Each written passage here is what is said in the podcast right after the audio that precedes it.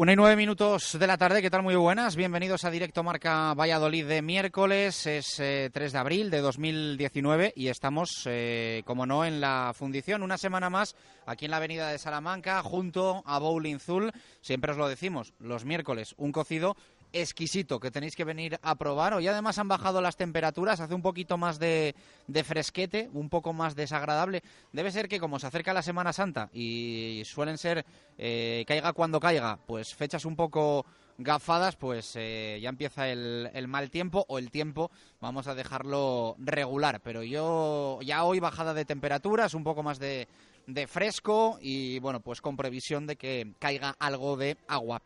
Eh, Agua estuvo a punto de caer ayer para el Real Valladolid en el Estadio de la Cerámica. Cayó algo, pero nada en comparación con lo que podía haber caído en ese Villarreal-Barça que, bueno, pues llegó un momento, ¿no? Yo creo que todos eh, dimos por ganado el partido para el submarino que actualmente es un rival en la lucha por la permanencia del Real Valladolid, pero me da a mí que en este nuevo fútbol desde que tenemos VAR, desde que tenemos descuentos eh, de 6, 7, 8, 9 o 10 minutos, puede pasar cualquier cosa. Lo vimos con el Real Valladolid en Ipurúa, lo vimos ayer en el Estadio de la Cerámica, del 4-2 eh, para el Villarreal al fugaz 4-4 que le quita in extremis dos puntos al Villarreal, como el otro día nos volaron a nosotros frente a la Real Sociedad, pero incluso eh, más eh, agravado, ¿no? El drama de ver que vas a sumar tres puntos y que de repente te vuelan dos, porque al final el gol del Real Valladolid es una realidad que nunca llegó a subir al marcador oficialmente. El Villarreal ayer marca dos goles, coge una renta pues tremenda, ¿no? Frente a un equipo como es el Barça, el líder de esta eh, Liga Santander y gran favorito para hacerse con el título de, de campeón de la competición doméstica y lo desaprovecha pues en el, en el 90 y en el descuento. Así que un 4-4 que celebramos.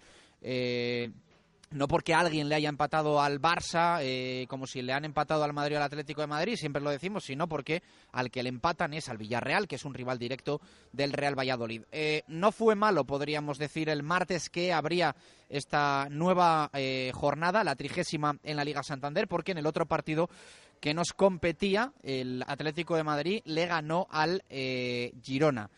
Eh, para que ustedes vean un poco por dónde pasan las cuentas. Si al Real Valladolid le diese por ganar mañana en Butarque al Leganés, se quedaría a un solo punto del Girona. Eh, si alguno piensa que el Girona no es un rival del Real Valladolid, a partir de mañana puede serlo. Ojalá lo sea. Al Girona le podemos meter en la pelea, en la pomada, como podemos meter perfectamente al español que ayer empató frente al Getafe y que se va a los 35 puntos. Si el Real Valladolid gana, subirá hasta los 33. Pero sobre todo, más que de lo de ayer, de lo que hay que estar pendientes es de lo de hoy. En el Alcoraz, a las ocho y media de la tarde, se juega el Huesca Celta. ¿Qué queremos? Pues claramente una victoria del equipo local, una eh, victoria del equipo ostense, porque el Celta es ahora mismo el equipo que marca el descenso con 28 puntos. Se podría eh, de ganar hoy poner uno por encima del Real Valladolid. Caería el Villarreal a zona roja con eh, 30 puntos y el Huesca tiene 22. Ahora mismo más 8 para el Real Valladolid con el Huesca. Siempre mejor que el Huesca, colista, se ponga a 5 a que el Celta de Vigo te supere en la clasificación. Y pendientes hay que estar de otros partidos. Es una jornada y son semanas ahora para, bueno, pues para sufrir mucho, como por ejemplo el Athletic Levante. Juega el Levante en San Mamés, el Levante, el Levante, recuerden, el equipo que está inmediatamente por encima del Real Valladolid. 32 puntos, el Pucela 30. El Levante pierde hoy en Samamés, el Real Valladolid gana mañana en Butarque y le pasa en la clasificación.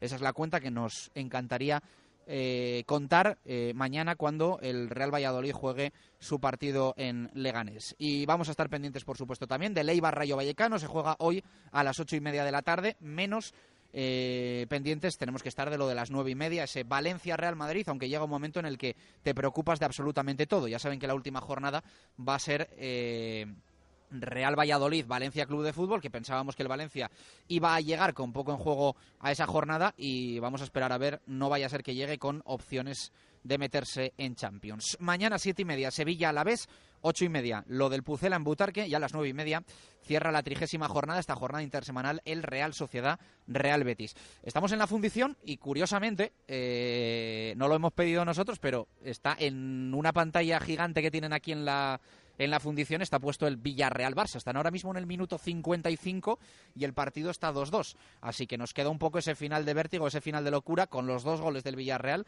y los dos goles del, del Barça que vamos a mirar aquí de reojo, aunque evidentemente ya lo seguimos en el día de ayer en directo.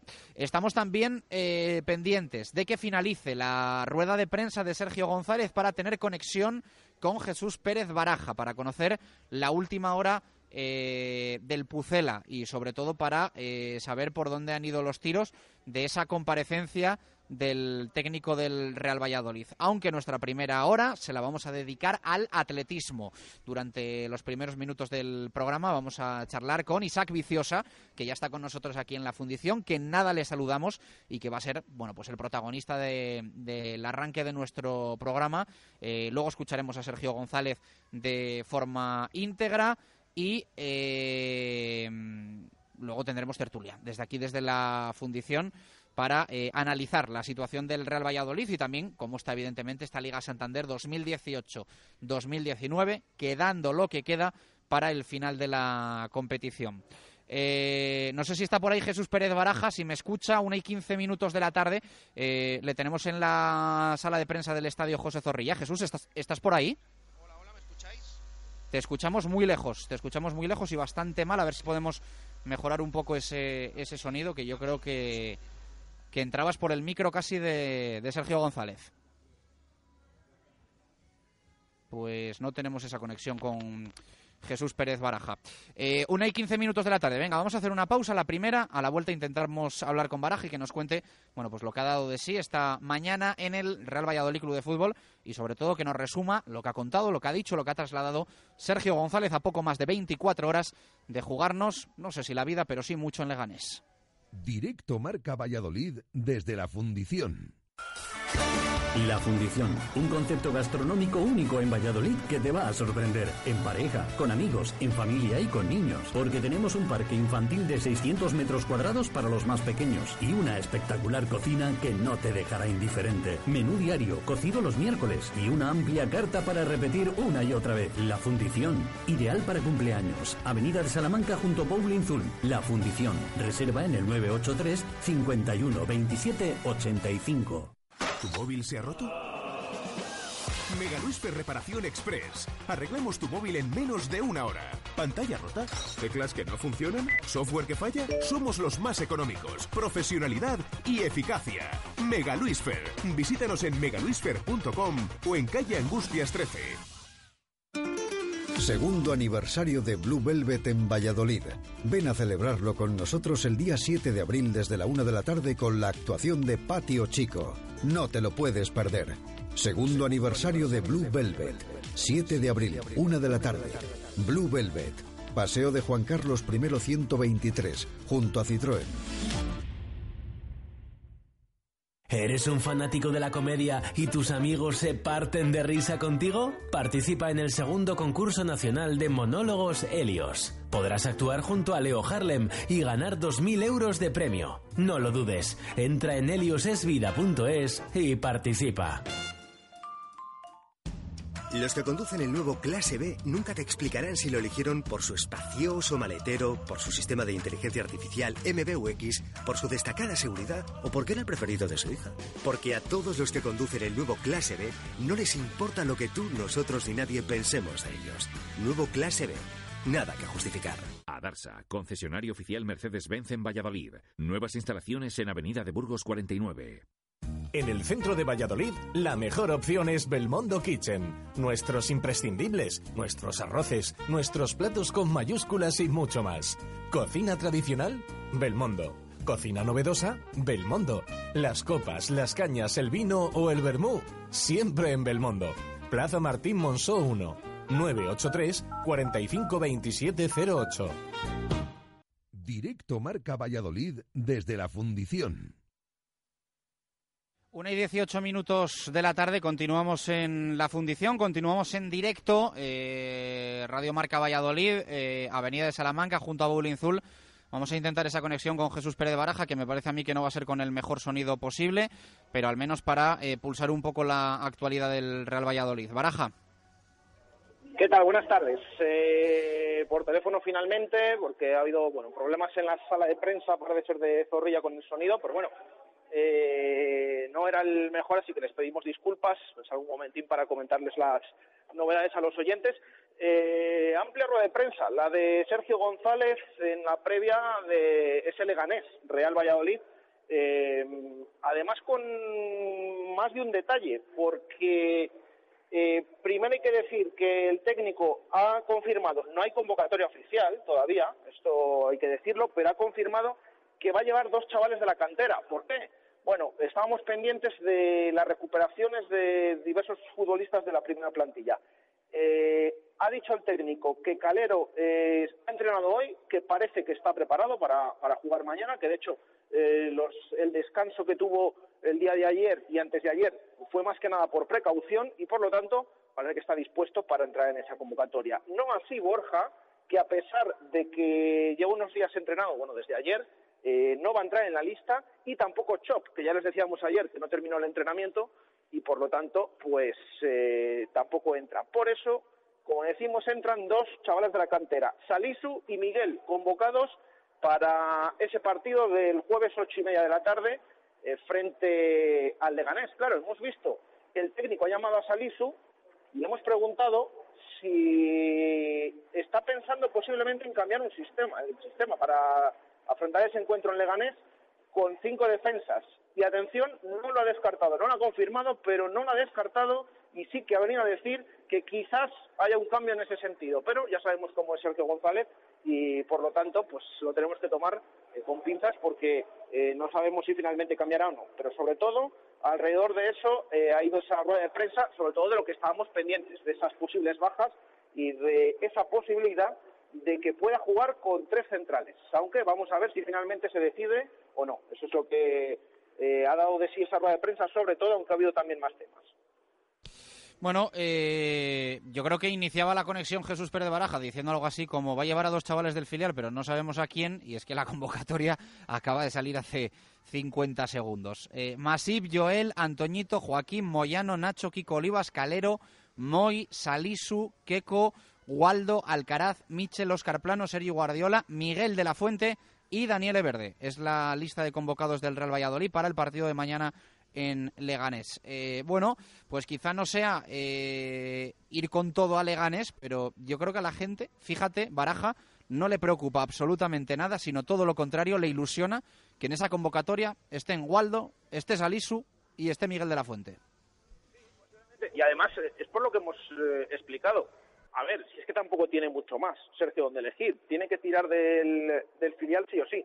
Eh, arriba, pues es normal que vaya Miguel, porque al final estás hablando de delanteros de promesas y que no están eh, dos de los delanteros que tienes a tu disposición, como son, bueno, tres, porque tampoco está Steven Plaza, pero no está Unal sancionado, eh, no está Chop lesionado, por lo tanto, no se complica la vida y lleva Miguel, que es el delantero del filial. Eh, en el tema Waldo, pues eh, ya lo sabemos, ya es jugador de la primera plantilla. Y por eso lo del tema Salisu, eh, ha preferido dejar fuera a Moy meter a Salisu. Por lo tanto, mm, por ahí ha ido nuestra pregunta en cuanto al tema de los defensas. Yo es que no descartaría que puedan formar atrás, a pesar de que Calero haya estado con molestias los últimos días. Pero bueno, mm, también hay que decirlo, que va Salisu, que ya ha debutado con Sergio en Copa del Rey y que vamos a ver si puede estar preparado, al menos que necesite eh, otro, otro central, precisamente por eso, para estar en el banquillo, porque al final lleva tres o cuatro. Entonces, eh, da que pensar lo de Salisu, o bien porque vaya a cambiar de sistema y vaya a utilizar a los otros tres centrales, o bien porque Calero finalmente, pero bueno, también llevaría una lista de, de 19. Entonces, eh, no sé, es, muy raro pero posiblemente esté pensando el técnico del Real Valladolid en hacer ese cambio y poner esa línea de cinco con tres centrales atrás. Me están comentando que el Real Valladolid eh, ha eliminado la publicación donde estaba la lista de convocados. Y efectivamente, lo estoy verificando y ha desaparecido.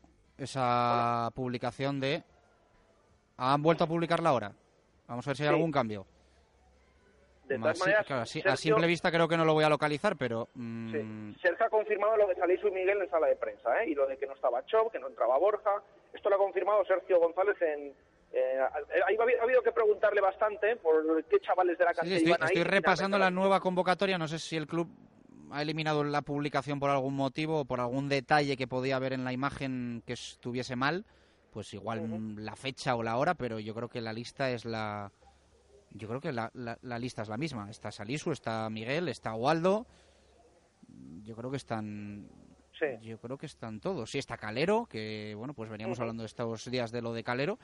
Yo creo que están los mismos que, que habíamos cantado hace, hace unos segundos, pero el Real Valladolid ya digo que esa publicación que leíamos la, ha borrado y la ha vuelto a, subir. Así que, bueno, veremos a ver qué, qué pasa, si hay defensa de cinco, quién juega, quién no juega. Eh, mañana día importante para el Pucela en Leganés. ¿Algo más que destacar de la rueda de prensa de Sergio? Sí, eh, por cierto, viaja mañana el equipo, ¿eh? Es a Madrid y aunque generalmente suele viajar el día antes, finalmente eh, va a viajar en el mismo día.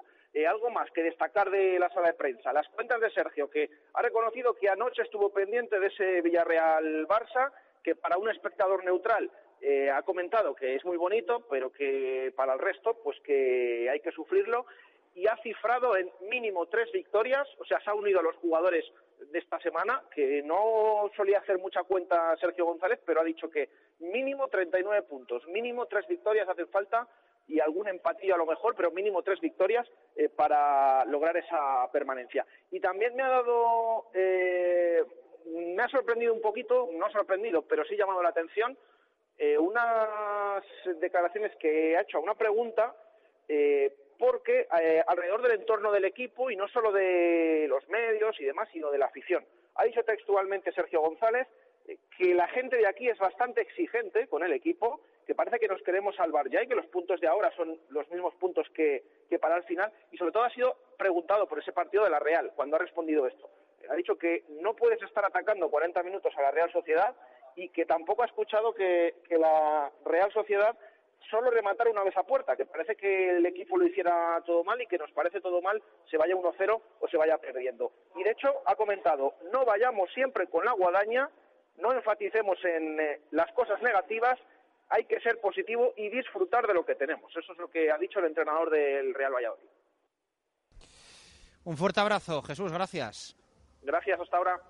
Bueno, eh, vamos a abrir micros aquí en la fundición, el de Marco Antonio Méndez. Marco, ¿qué tal? Buenas tardes, ¿cómo estás? Buenas y marcadas tardes, muy bien, muy y a gusto. También el de Isaac Viciosa, que nos va a acompañar en esta primera hora para hablar un poquito de, atletismo y de deporte en general. Buenas Isaac, tardes. ¿qué tal? Muy buenas, ¿cómo estás? Muy bien. ¿Qué tal todo?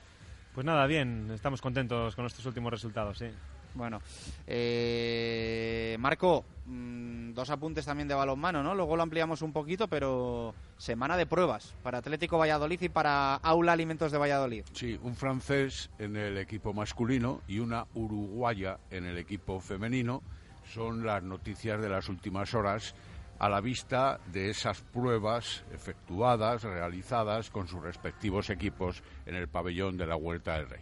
Luego, evidentemente, decimos el nombre del francés, muchos oyentes ya lo conocen porque lo anticipábamos el pasado lunes, pero el de la Uruguaya Internacional con aquel equipo no lo conocen tantos. Bueno, digamos que se llama Agustina López y luego damos detalles de ambas pruebas y de ambos jugadores. Perfecto. Al chico le, le has podido ver ya y te ha gustado, ¿no? He podido, ver, he podido ver a, los dos, al chico y a la chica.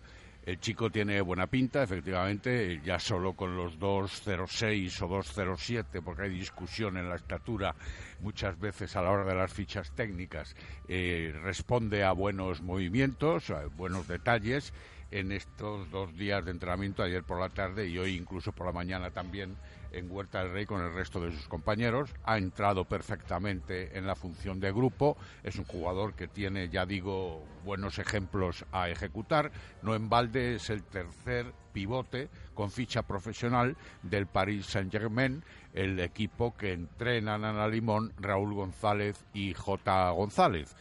Eh, bien conocidos en Valladolid porque los dos son vallisoletanos además y muchos años los pasaron aquí y la jugadora del aula, Agustina López, ya he dicho, es uruguaya, eh, juega de lateral izquierdo. eh, también tiene por su estatura 1,82 buenas propuestas defensivas y lógicamente en ambos casos, claro, todavía no se ha materializado ningún aspecto directo con el fichaje. Habrá que ver las condiciones no solo de juego, que ya se están viendo, sino evidentemente de lo que es eh, la contratación pura y dura, sobre todo en el caso del francés, con ficha profesional por el Paris Saint-Germain y que quiere Raúl que juegue o que esté cedido en el equipo vallisoletano, pretendido por varios equipos europeos. La chica, es decir, Agustina, ha jugado en el eh, Gijón las tres últimas temporadas precedentes y esta última en el Málaga, donde ha rescindido el contrato por problemas económicos del club malacitano. Pues luego escuchamos a Pisonero hablar sobre el francés Por que está a ejemplo, prueba y sí. que tiene pinta de que si no hay inconvenientes por parte de- del Paris Saint Germain o equipos que se metan ahí, si es que no tiene nada asegurado contractualmente el Atlético Valladolid, pues que se va a quedar en, en Huerta del Rey. Eh, bueno, Isaac, nos decías buenos resultados ahora en esta primera intervención cuando te saludábamos, pero ¿cómo está el atletismo? no? Yo creo que en toda España, pero en Valladolid especialmente. Si es que no pasa un fin de semana que no haya, te iba a decir, no una prueba, sino tres o cuatro en, Sí. en Valladolid y alrededores. Vaya tela.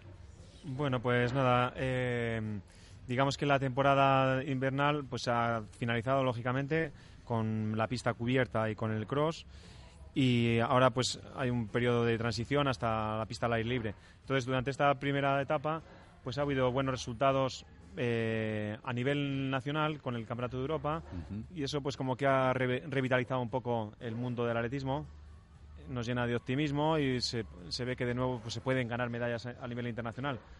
Y bueno, pues eso de alguna manera también lo hemos vivido nosotros en un nivel lógicamente inferior, ¿no? Al tener un atleta internacional en el Campeonato del Mundo de Cross. Y después el boom del atletismo popular, digamos, pues ese ya es sabido que estos últimos 10 años ha crecido exponencialmente. Y, y bueno, pero digamos que ese es otro tipo de deporte más lúdico y más mm, de diversión, ¿no? Pero bueno, se, se dan de la mano los dos, está claro. ¿Existe ese efecto llamada? Es decir, la selección española obtiene buenos resultados en el europeo y hay niños que se acercan para entrar en los Bueno. clubes de Valladolid, porque siempre lo hablábamos, ¿no? Es lo típico, sobre todo poníamos el ejemplo en ciclismo. Pues ganaba Alberto Contador el Mm. Tour y parecía que los equipos de, de ciclismo de repente repuntaban en fichas y en gente que quería coger la bici. Eh, Bueno, ¿Pasa también con vosotros? Eso todavía no lo hemos mm, no lo hemos podido contrastar. Lo vamos a poder ver quizás si se termina bien la temporada eh, en el comienzo de la próxima. Pero bueno, sí que es cierto que pues ha habido niños pues que no solamente lo normal es que entre los chavales y los niños o niñas comentan al día siguiente pues cosas referentes al fútbol, que es lo que más eh, están acostumbrados a escuchar y a ver. Y pues por ejemplo con el caso de Oscar Usillos, el palentino, cuando pisó la línea y les calificaron, pues a los pocos días, pues la gente, los niños ya decían, pues mira, como Usillos, el de Palencia, como tal. O sea que de alguna manera había llegado, aunque era una noticia un poco mala en el aspecto de que le habían eliminado, pero sin embargo los niños pues eh, asociaron el atletismo a ese corredor y de alguna manera identificaron un atleta, que no es fácil identificar atletas porque salvo que sean corredores de alto nivel. Bueno, el caso es que es muy positivo, está claro, que haya medallas o haya noticias importantes, claro, no noticias referentes a doping, no noticias pues De las, de las malignas, ¿no? Eso es, sí, sí. Tú, tú, Isaac, que tienes una larga experiencia profesional, ahora evidentemente en otras funciones, de las que ahora hablaremos también, eh, ¿crees que el atletismo español, tú que corrías 5.000 y 1.500, que has participado en, en campeonatos de España, por supuesto, en millas urbanas, en Juegos Olímpicos, en europeos, en mundiales, con buenos resultados. Ahí está tu palmarés, que muchos de nuestros oyentes, sin duda, ya de una cierta edad, la Sí. tuya, no la mía, por Claro. supuesto, que es más aún, eh, bien conocen. ¿Crees que el atletismo español ha pasado por un pequeño bache estos años anteriores y eh, puede equipararse a lo que tú vivías? Sí, es, es cierto. Yo creo que mm, en los años 90 y la primera década de los del 2000, pues ha- había atletas eh, con referencias mundiales y pues rápidamente conseguías identificar un par de ellos, ¿no? O, tratar de imitar a alguno de ellos, ¿no? Eh, En los años 90, pues eh, Fermín Cacho, Abel Antón, Martín Fiz, en- a, a partir del 2000, pues eh, Higuero, Arturo, Cas- Arturo Casado, Sergio Gallardo. Bueno, había atletas muy conocidos y de relevancia. Sin embargo, a partir de ese momento, pues ha habido ahí un bache. La prueba de 1500, que siempre había sido una prueba estrella. Decían pues, que clásica española, ¿verdad? Sí, sí, dejó de aportar eh, a, a, las finales corredores. Y bueno, pues aunque hay casos así, se ha diversificado un poco más en, con velocidad, por ejemplo, con Nor Bruno Hortelano y con Oscar Usillos, pero sin embargo, bueno, como que se ha perdido un poco esas épocas uh -huh. pasadas, ¿no? Bueno, ahora se va por buen camino y a ver si de nuevo pues viene una jornada buena, porque hay muchos entrenadores con gran experiencia que han tenido sus corredores y que les supieron llevar a lo más alto. Hay equipos de trabajo ya, pues eso, con toda la experiencia. Ahora hace falta que eso, vengan chicos. Que, que florezca. Eso es, chicos con espíritu ahí luchador combativo y, y que, que se consagren, ¿no? De nuevo. O sea que bueno, yo creo que se va de nuevo por un buen camino. La federación también cambió incluso de presidente. De dirigentes, sí. Eh, Odriozola, que estuvo durante 20 años, pues ya dio paso a Raúl Chapado. Y bueno, pues hay como nuevas ilusiones. Vamos a ver si eso, eso es. pues eh, se traduce en medallas. Que aunque no nos gusta eso, estar siempre fijándose en medallas, al final... No todo se mide por medallas. Eso es, pero, pero al final las medallas, lógicamente... Es, es, lo que atrae. Los líderes es lo que atrae y, y, eso ayuda a todo, a todo el estamento del atletismo. ¿A ti cuál te gustaba más, la de 1500? Bueno... Aunque hacías sí. un poco, como hemos mencionado... Sí, eh, porque la consideraba la prueba reina. Yo creo que sigue considerándose la prueba, la prueba reina excluyendo eh, los 100 metros. Incluso la prueba reina de todas las disciplinas, ¿no? Porque sí que es cierto pues que en velocidad la prueba reina es el 100, porque ha habido corredores muy importantes, pero sin embargo cuando surgieron los grandes corredores, pues Sebastián Coe, que es el, el presidente de la Federación Internacional, ah, claro, y Owen y compañía. Ove, Coe, Cran, eh, de los españoles eh, José Manuel Abascal, eh, José Luis González, después sucedió, le sucedió pues es que había... Fermín, Fermín Cacho, Murredin Morsel y el, Gichan El Guerrú. Bueno, fueron unas, Una unos años de, de corredores tremenda. que les podías seguir continuamente porque cada 15 días estaban corriendo, haciendo sus marcas, batiendo récord y bueno, pues te daba pie a tener una continuidad, como pasa con los deportes de equipo, ¿no? Que les vas viendo semana a semana cómo evolucionan, quién les gana, quién, con quién se van a enfrentar. Y sin embargo ahora pues es, es muy disperso y no hay líderes claros. Bueno, pues toda esa época fue muy buena y quizá vuelva, ¿no? Vamos a ver. Ojalá. Era muy difícil Entonces, estar. Lo que la pregunta era, a mí el 1500 era la prueba que me gustaba porque Sí, sí. eh, entrañaba táctica y un trabajo de velocidad y resistencia. Y entonces y era una prueba relativamente corta, no aburrida, de tres minutos y medio, con lo cual pues Cansaba menos no, también. En un 5000 pues la gente ya se levanta ah, y vuelve después a ver el final, a lo mejor no. En un 3000 pues puede ser Hay lo mismo. estrategias más conformistas, digamos, Eso en sí, sí. 5000, ¿no? Pero, pero eso, en, en 1500 es una prueba táctica que si conoces las cualidades de cada corredor, pues puedes saber, ahora probablemente ataque este, ahora ya verás cómo si llega a la recta final este otro saca todavía fuerza. Bueno, una prueba muy bonita, sí. Que de- te decía que en esa época eh, tenías por delante, y permíteme la expresión, a, a algunos de los atletas que has mencionado, con lo cual evidentemente era mucho más difícil hacer un palmarés, pero desde Sí. el punto de vista del puro deporte, también eso enriquecía a la persona porque le mejoraba o le ha- hacía aumentar la competitividad, ¿no? Sí, claro, eh, mi caso es el más claro. Eh, En mi, en mi época el, era Fermín Cacho el rey y yo tenía su misma edad, además. Entonces, si él llegaba, ¿por qué no voy a poder llegar yo? Y siempre era, el objetivo era ganarle a él, porque sabiendo que ganándole a él, pues yo eh, automáticamente estaba a un nivel mundial. Exacto. Conseguí ganarle en el Campeonato de España en el año 94 y 15 días después quedé subcampeón de Europa. O sea que era matemático, tenías eh, un atleta español de gran nivel y si lo conseguías ganar, pues te catapultaba a un nivel superior, ¿no? Y durante, pues eso, 10 años estuvimos ahí luchando, a veces casi siempre ganó él, él fue campeón olímpico eh, y yo quedé campeón de Europa después en la prueba de 5.000.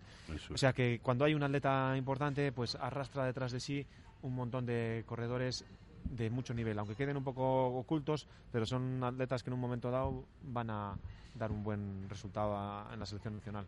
Tuviste la, la oportunidad, no, el mérito de participar en Atlanta, creo recordar, Sí. ¿no? ¿Y Eso quedaste sexto en 5.000 o cómo fue aquello? No, bueno, eh, pasé la primera eliminatoria y en la semifinal quedé sexto. Ah. Y entonces quedé eliminado. Mi puesto final fue el 16 y bueno, esa fue mi experiencia olímpica y bueno, el objetivo era haber sido, estado en la final, que el año anterior pues eh, lo había estado en un campeonato del mundo, pero bueno, no pudo ser, pero la experiencia ahí queda y tengo un gran recuerdo, desde luego. Y, y esa participación en las villas, San Silvestre sobre todo, donde, donde además eh, marcaste hitos, ¿no? Yo no sé si ahora se han rectificado esos hitos, se han superado, pero tú ganabas todos los años.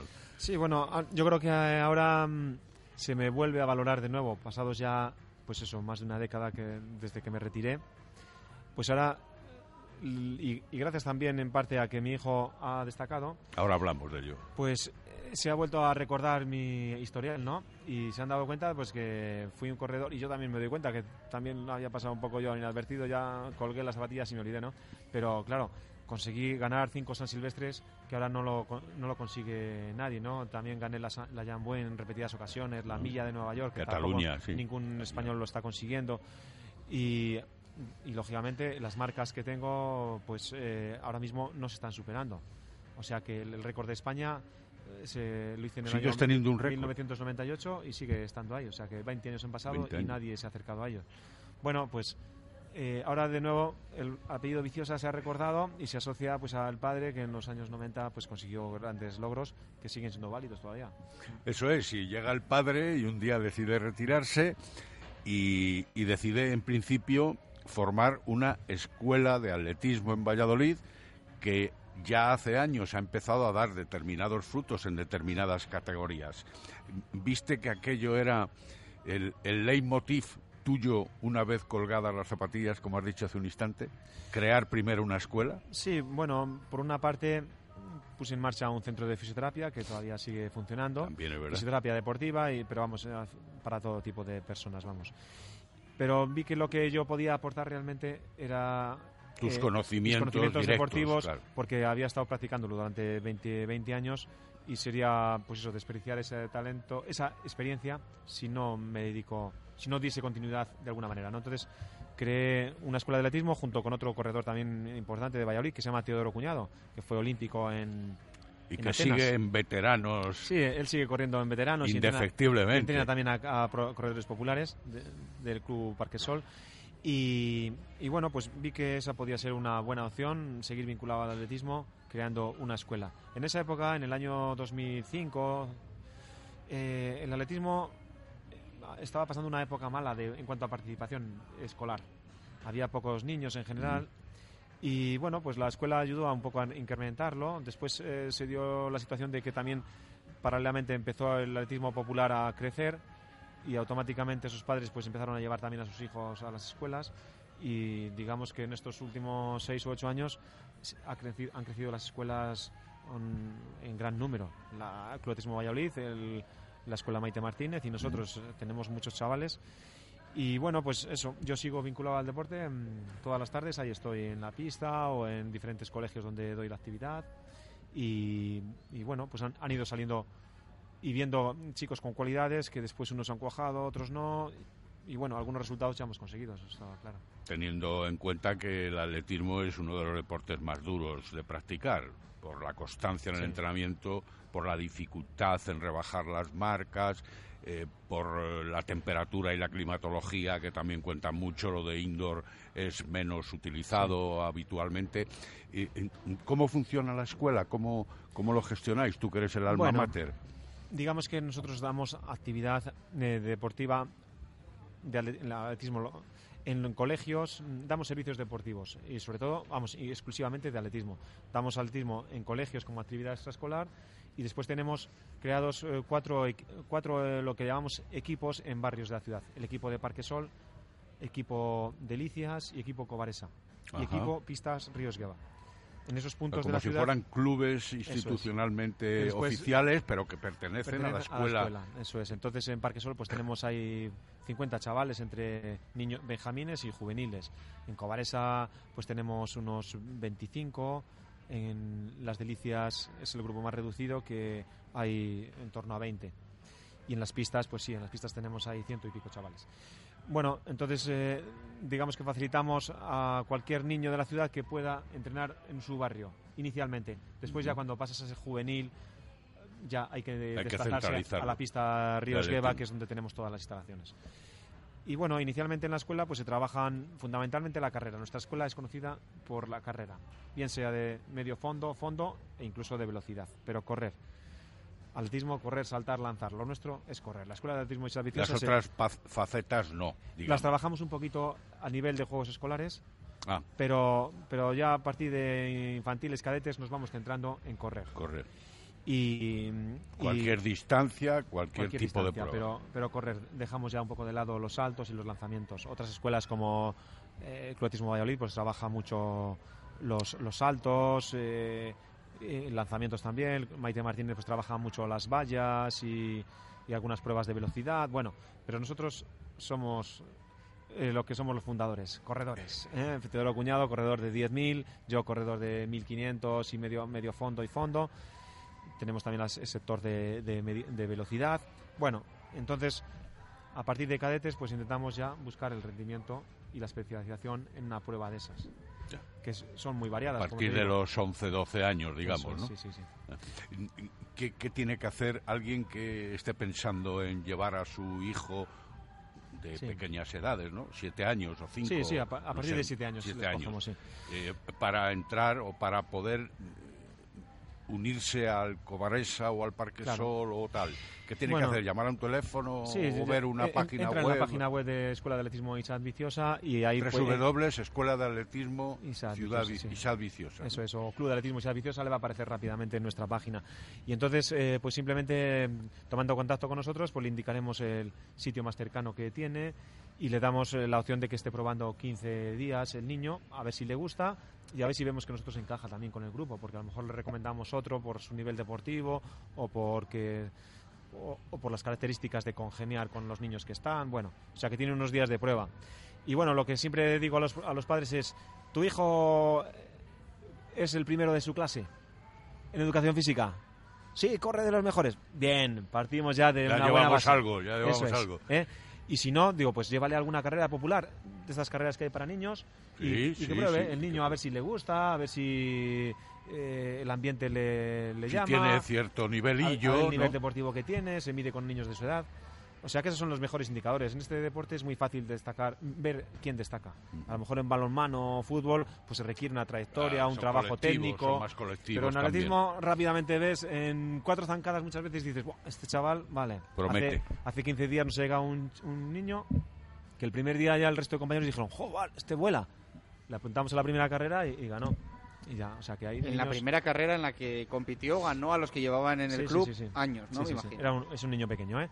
Pero, en fin, que es un deporte que se ve claramente quién tiene cualidades. Después, la, la cualidad mental es así que requiere un tiempo, ¿no? Es decir, si el niño es constante, si es trabajador, si, si es, claro, si es claro, humilde, claro. Si, presta, si si- acepta la victoria y la derrota. Si tiene empatía, si se comunica. Eso, lógicamente ya requiere pues pasar una temporada completa donde el entrenador le conoce y le puede ir corrigiendo y acepta a ver cómo acepta las correcciones. Bueno, en fin, que es el trabajo. Bueno, hay que- hay que entrenar, hay que escuela. currar, ¿no? Esto no es ir a una Eh, carrera cada está 15 claro. días y ganarla, Sí, ¿no? sí, sí, O sea, sí. Eso es. Oye. Pero bueno, eso es el trabajo de una escuela, pues ir eh, a- adaptando a sus chavales a lo que se necesita, claro. Oye, ¿y tus ocho hijos tienen condiciones atléticas? Hay que decir que tienes ocho hijos, Sí. que todos han pasado por la escuela de atletismo Isad Viciosa en determinadas edades, como todo el mundo es, puede sí, sí. suponer. Que uno, ahora hablamos de él, Vicente, ¿no? Sí.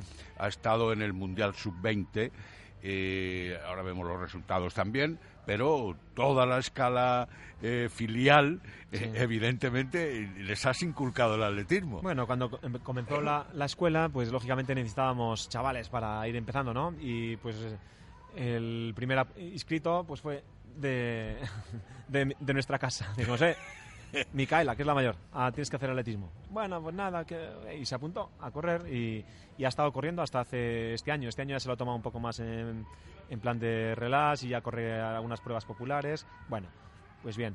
Y, bueno, pues a partir de ahí, pues a medida que fueron teniendo edades para apuntarse, siendo benjamines o alevines, pues les fui animando y lo aceptaron con agrado. Y eh, es más, eh, los siguientes pues ya estaban esperando. ¿Y cuándo puedo apuntarme yo? Espera, todavía eres, es pequeñito, te queda un año. Habías un creado el gusanillo Eso es, ya. eh, se metió el gusanillo en ellos y ya poco a poco lo han ido pidiendo ellos. Y cuando hay una carrera de estas, como decía, pues populares, vamos, que os van a dar una Coca-Cola al final. Pues nada, a correr y se apuntaban. Y, y es curioso que, que todos lo, hacen, lo han hecho bien.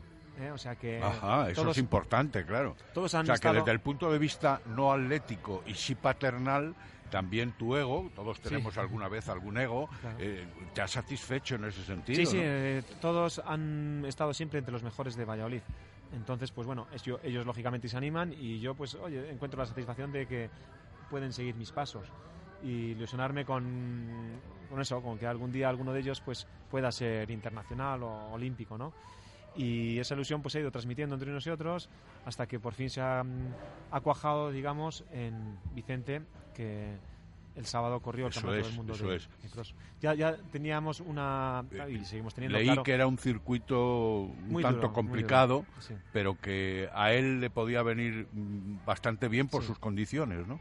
Sí, bueno, ya entrando en eso, en materia, pues el Campeonato del Mundo se celebró en, en Dinamarca el sábado y se clasificaban los cinco mejores de cada país después de pasar una serie de pruebas. es su primer hito importante, digamos. Sí, había quedado sexto en un campeonato de España en la prueba de 2.000 metros obstáculos, pero nunca había estado con la selección nacional, ¿no? Eso es. Y después O sea, por eso, de una- primera vez la Eso selección es. española. Después de una temporada larga de cross que empezó en Atapuerca, Venta de Baños, el Goibar, el cross eh, Ciudad de Valladolid, pues el, el Campeonato de España, pues eh, a- después de todo ese tipo de pruebas, eh, Fue elegido. hizo una selección donde él estaba, ¿no? Entonces, bueno, pues gran ilusión y el éxito estaba garantizado ya por el hecho de haber ido, estar entre los mejores españoles. Primer éxito, claro, primer Claro, objetivo cumplido. es. Y entonces pues ya el objetivo era pues hacer un buen papel. Un buen papel en un mundial de campo a través. Por primera vez. Por primera vez hay que situarse, es decir, que campo a través es territorio africano, para darse cuenta. Sí, sí, claro. Es decir, atletas de Kenia, Etiopía, Eritrea, Uganda han sido los que han mandado. Los 20 primeros puestos estaban ahí ese tipo de corredores, corredores africanos. Después, corredores marroquíes, que también son grandes corredores. Es decir, que África, ese territorio es el suyo y le domina. ¿Qué puede hacer un español, un blanco? Pues bueno, era ese su primer objetivo, ser primer español, estar entre los mejores europeos. Y bueno, ¿eso qué significa? Pues ser el primer español, pues en este caso ha sido con el puesto 46. Ser, estar entre los mejores europeos, ha quedado octavo europeo. Es decir, que son buenos resultados, pero claro, un puesto 46 como que sabe a poco, ¿no? Pero claro, es eso, que Kenia, Etiopía, Eritrea dominan estas distancias. Y después que también es un poco desanimante que cuando les ves a los corredores africanos, te empiezan a entrar ciertas dudas si las edades Te iba a preguntar son eso. correctas. Se ha ¿eh? hecho viral una foto en redes Claro. sociales de un campeonato, ¿no? Creo que era Eso es, sí. sub-20 o Eso es, sub-23. Sí, ese es el que estamos que hablando. chicos de 18 19 años y dices, joder, si ves a los nuestros europeos que todavía pues, la barba aquí, la ¿eh? tienen todavía que no muy Esos parece que tienen 25 son, por lo menos. son etíopes, ¿no? Que esa foto que se ha hecho, Claro, que eso se ha es. hecho viral, dices, ¿no? De- "Joder". Es cierto que en esos países son la dureza de vida Sí. es mayor y, les, Y van más- están más curtidos, van sí. un poco más, Maduran más antes. maduros, pero hasta qué punto y tal. Entonces, bueno, son campeonatos que desaniman un poco, ¿no? Entonces los chicos se marcan como otros objetivos, ¿no? Es, descartan a esos y ya pues es eso, primeros europeos, están entre los mejores. Bueno, pero en fin, el éxito era haber estado y así fue.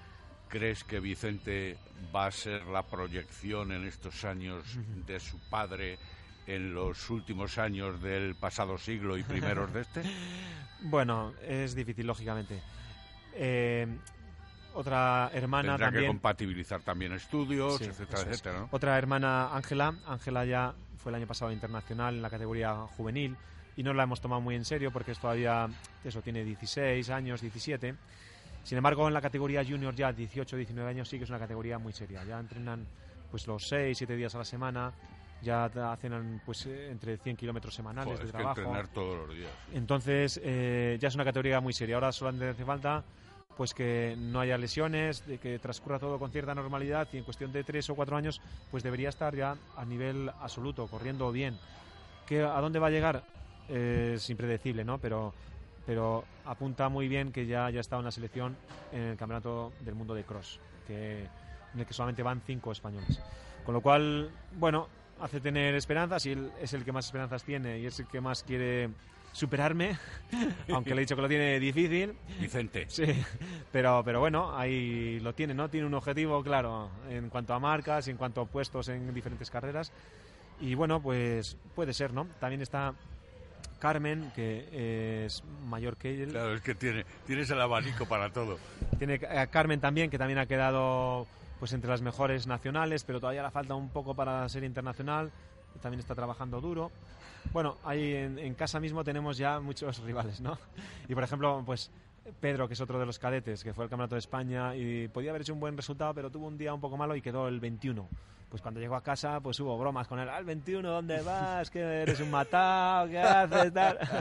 o sea que en casa tenemos un nivel de exigencia ya muy alto, ¿eh? No vale cualquier cosa.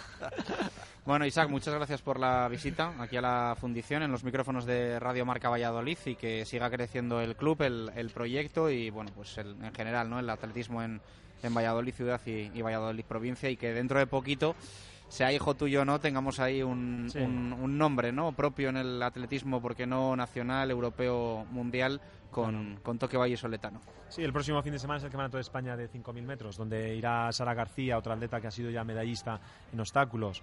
Probablemente vaya también Vicente. Eh, bueno, este fin de semana hemos estado en Santander, en la milla urbana. Han ganado pues Marta Abril, eh, Mario Palencia. Eh, bueno, es que vamos teniendo resultados que poco a poco esperemos que sean todavía mayores. Gracias, Ojalá, Isaac. ojalá. Muy bien. Gracias, Marco. Eh, vamos a hacer una pausa y a la vuelta fútbol. Eh, tenemos que hablar ya de ese Leganés Real Valladolid de mañana en Butarque y escuchar a Sergio González, tener tertulia, un montón de cosas desde aquí, desde la Fundición, Avenida de Salamanca, junto a Bowling Zul. Directo Marca Valladolid desde la fundición. Ahora en el lagar de Venancio, menú cachopo. Jamón cortado a cuchillo, ensalada templada de gambas y pulpo, el cachopo con sus patatas y pimientos y tarta de queso de postre. Todo con una botella de sidra y por solo 25 euros por persona. El lagar de Venancio, calle Traductores, junto a Michelin, 983 33 43 44.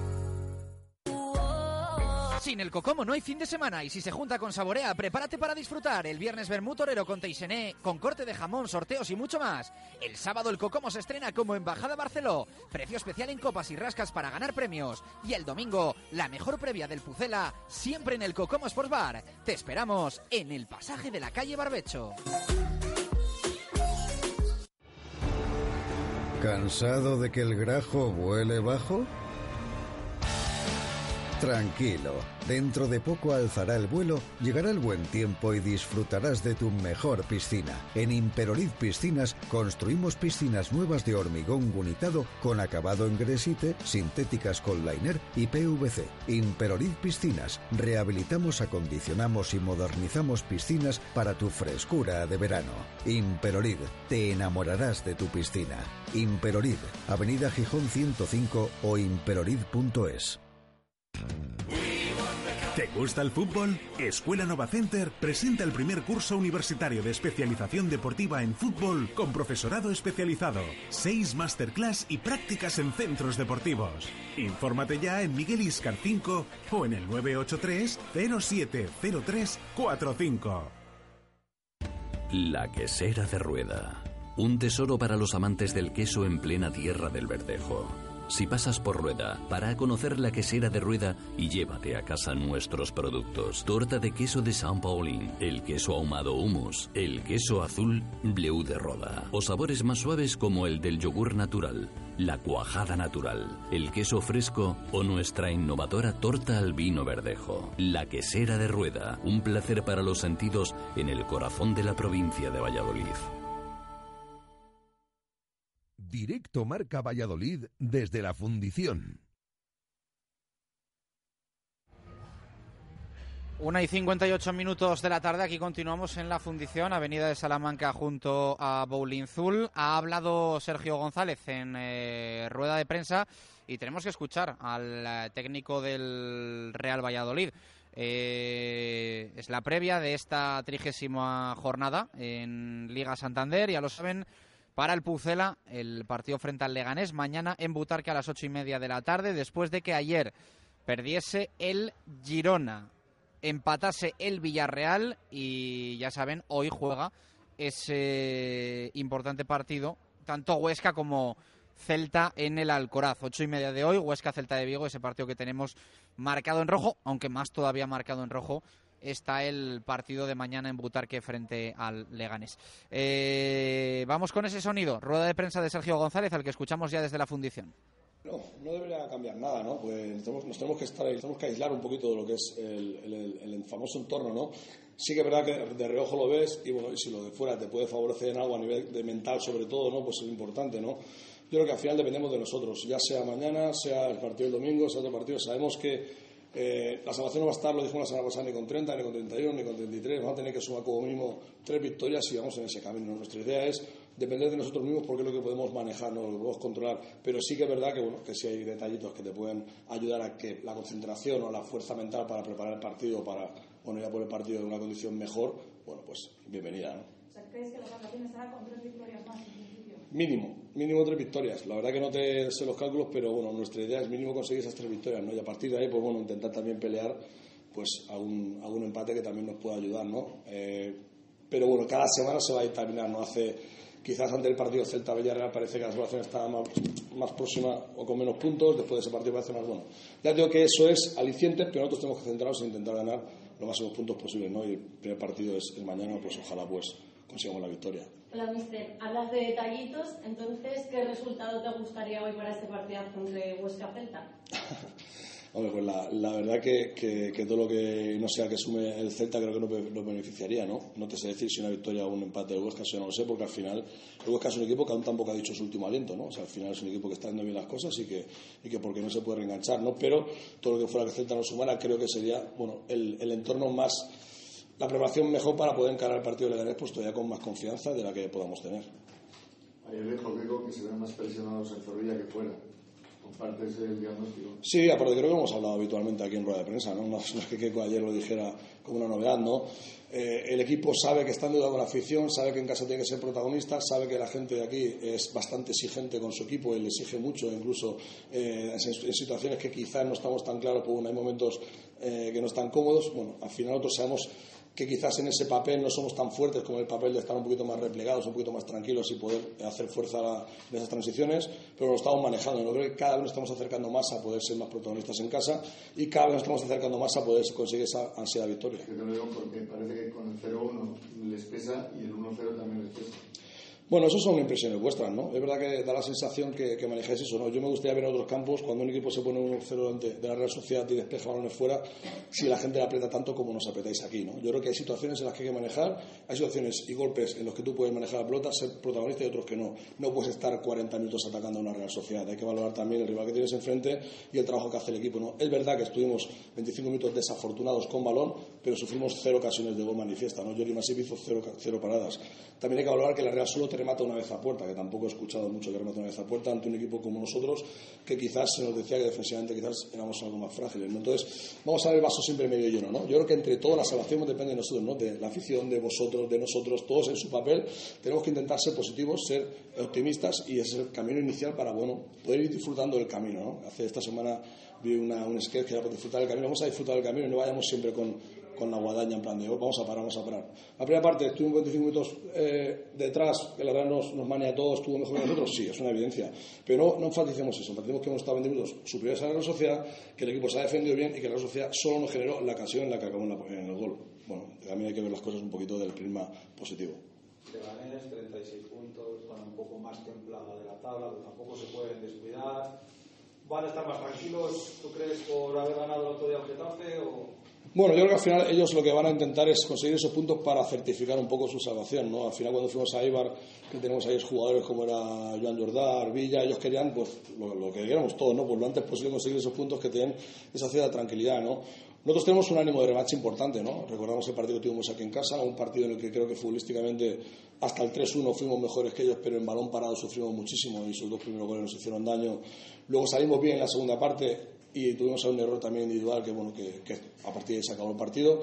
Sabemos el potencial que tienen, sabemos esos carrileros tan largos que tienen, con muchísimo recorrido, sabemos el fútbol que juega con el punta y deja de cara, ese balón parado tan fuerte que tiene, que les ha solventado muchísimos partidos eh, durante la liga. También ese, ese futbolista Oscar, ¿no? que es un futbolista impredecible, que aparece en segunda línea, que, como que aporta muy bien esa llegada al área. Bueno, vamos a intentar contrarrestar bien sus armas y bueno, intentar potenciar las nuestras para poder hacer un gran partido. Te quería preguntar por dos nombres, eh, un plano más bien físico. El Calero no ha entrenado ninguno de estos dos días, hoy no sé si nos puede confirmar si sí o si no, y el otro es Borja, que volvía ayer a entrenarse y no sé si es preparado para entrar en la lista. Sí, bueno, Borja ayer empezó a entrenar con el grupo, eh, tiene buenas sensaciones, eh, las molestias le han remitido, pero aún le falta un poco la, la carga física de ponerse a punto, ¿no? Para, para mañana no, no va a estar en la lista. Calero era un poquito más por precaución, ¿no? Tenía una sensación un poco incómoda en lo que es el recto de la, de la pierna. Le hemos intentado corre- eh, guardar un poco, tampoco había mucho margen de mejora, mucho margen de descanso, pero ha entrenado ya a la perfección y está apto para incluso para poder jugar si, si lo deseamos.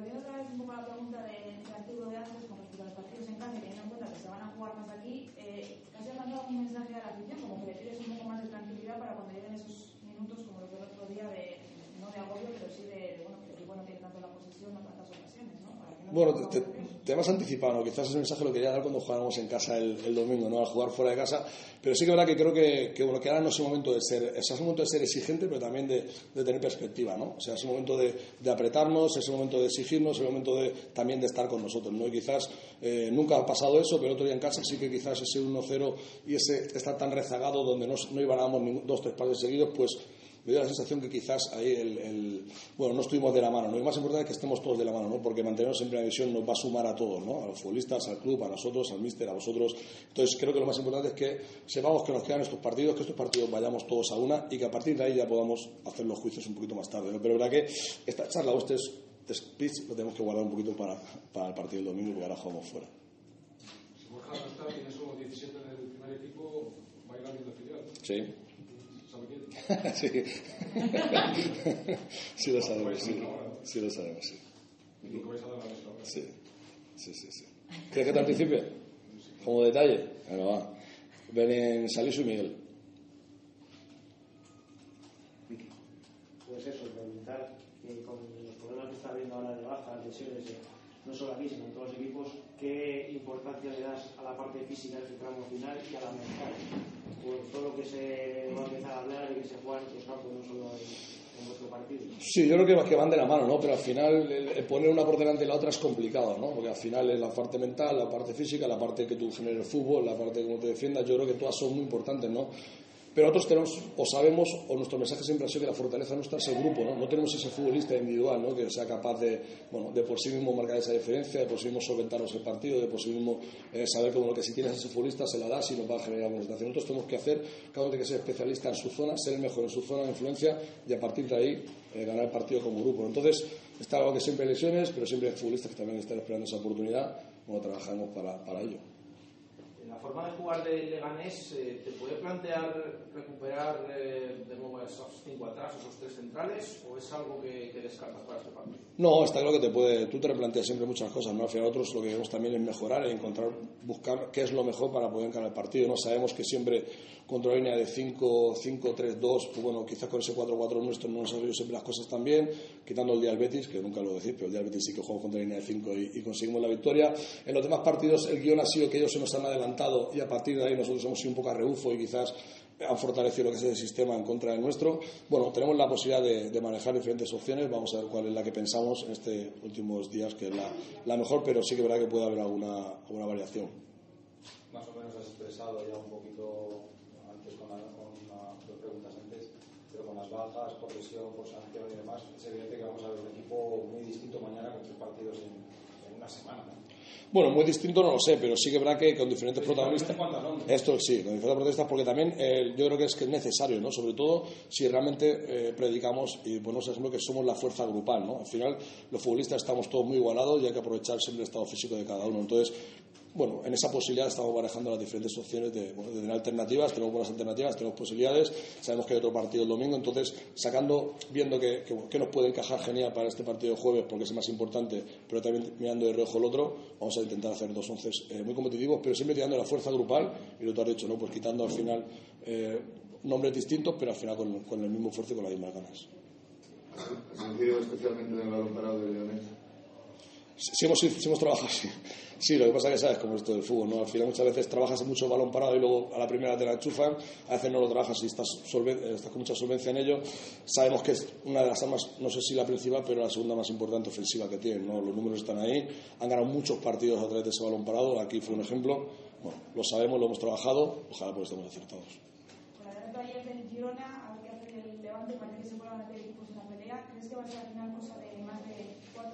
Ojalá, esa es la idea, ¿no? La idea es que nosotros estemos, eh, bueno, conseguir la victoria para poder acercar a todos esos equipos que, bueno, que quizás estarán un poquito más tranquilos, ¿no? Aún queda muchísima liga, ¿no? Son nueve partidos, nos da la sensación que queremos sal- salvarnos como antes de tiempo, ¿no? Como que sumar los puntos de ahora son distintos a los de la jornada 37 y 38 cuando en teoría son los mismos, ¿no? Entonces, bueno, vamos a tener que tener un poquito ese, ese equilibrio, ¿no? Es verdad que cuanto antes los tengas, pues muchísimo mejor, mucha más tranquilidad, ¿no? Pero yo creo que aparte de la fuerza mental, la paciencia, la tranquilidad, el saber un poquito equilibrar todas las emociones va a ser importante, además siempre de jugar bien al fútbol, ¿eh? porque al final el fútbol es con la pelota, pero todo lo demás son herramientas que te pueden sumar para, bueno, para encarar un poco lo que es esta recta final, ¿no? No tampoco la precipitación, el hecho de que si no sois el mañana esa sensación de ansiedad, o sea, hay que intentar estar estables dentro de esta claro de lo que nos estamos jugando, que es muchísimo. Eh, comentaste el otro día que no ibas a hablar mucho más del VAR, de la decisión del VAR, imagino que hasta que toque, cuando haya alguna decisión polémica.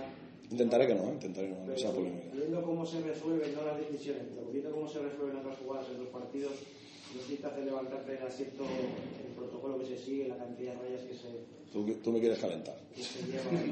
No, no, al final, al final es una situación, o sea, todos somos conscientes de lo que ha pasado con el VAR y somos conscientes que, bueno, que, que en el VAR es verdad que, bueno, que el VAR eh, bueno, dictaminó algo que, entre comillas, nos benefició, pero bueno, ojalá no se hubieran cambiado esas por todas las demás que, que no nos acertaban, ¿no? Bueno, al final es que me calentáis, entonces prefiero no hablar del VAR, o sea, Suiza se gestiona así, nosotros tenemos que intentar generar fútbol, intentar generar situaciones y sobre todo acertarlas, ¿no? Y luego en defensa estar fuertes, ¿no? Y a partir de ahí, ojalá pues el VAR nos pueda, bueno, pueda estar más próximo. Por ejemplo, ayer el Atlético Madrid yo pensé que era fuera juego claro y luego el VAR dijo que no, bueno, pues al final lo demostró, pero son situaciones tan individuales que no podemos, es que no podemos gastar tiempo en ellas porque no dependen de ¿Qué nosotros. explicaciones tienes de No, cuando no- pides y demás? Nosotros No, no, a mí fuera me- sabemos lo que ha pasado. Sí, yo te lo expliqué, lo expliqué después del partido, expliqué No la- de, de los árbitros y del. y si Bueno, al final, al final la famosa explicación del gris, pero es que el gris es, es muy difícil dictaminar gris. La jugada gris al final es subjetiva y al final depende un poco de uno, ¿no? Entonces, ahí es donde está, digamos, el- la diferencia de, de- de criterios o la diferencia de percepción de nuestra, ¿no? Pero verdad que el árbitro me da una explicación y yo, pues bueno, pues la apliqué el otro día y bueno, yo puedo pensar que no, como lo pienso y él me dijo esa, pues bueno, pues al final.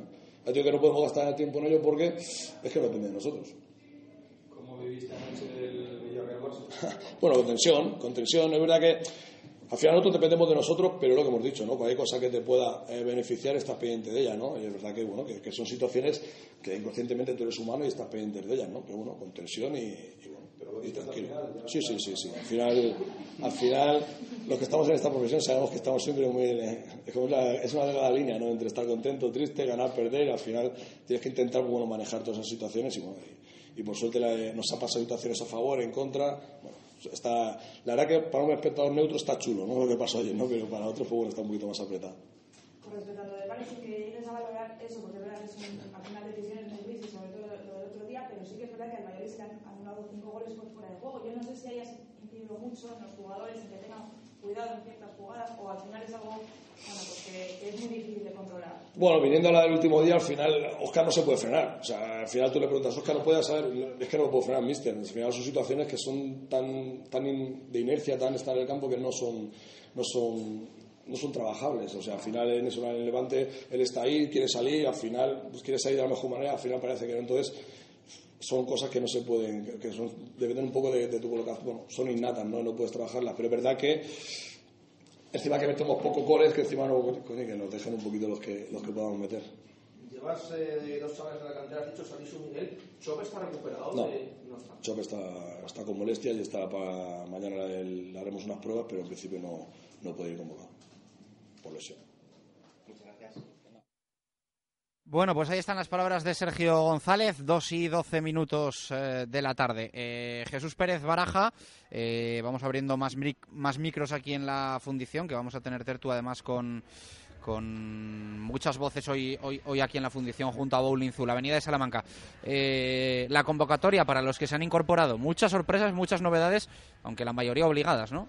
Sí, es que al final entre ausencias por lesión y ausencias por sanción estamos hablando de que Sergio no puede contar con ocho futbolistas de la primera plantilla del Real Valladolid que curiosamente ahora, contando a Waldo ya como integrante de ese primer equipo, es un tercio de la plantilla.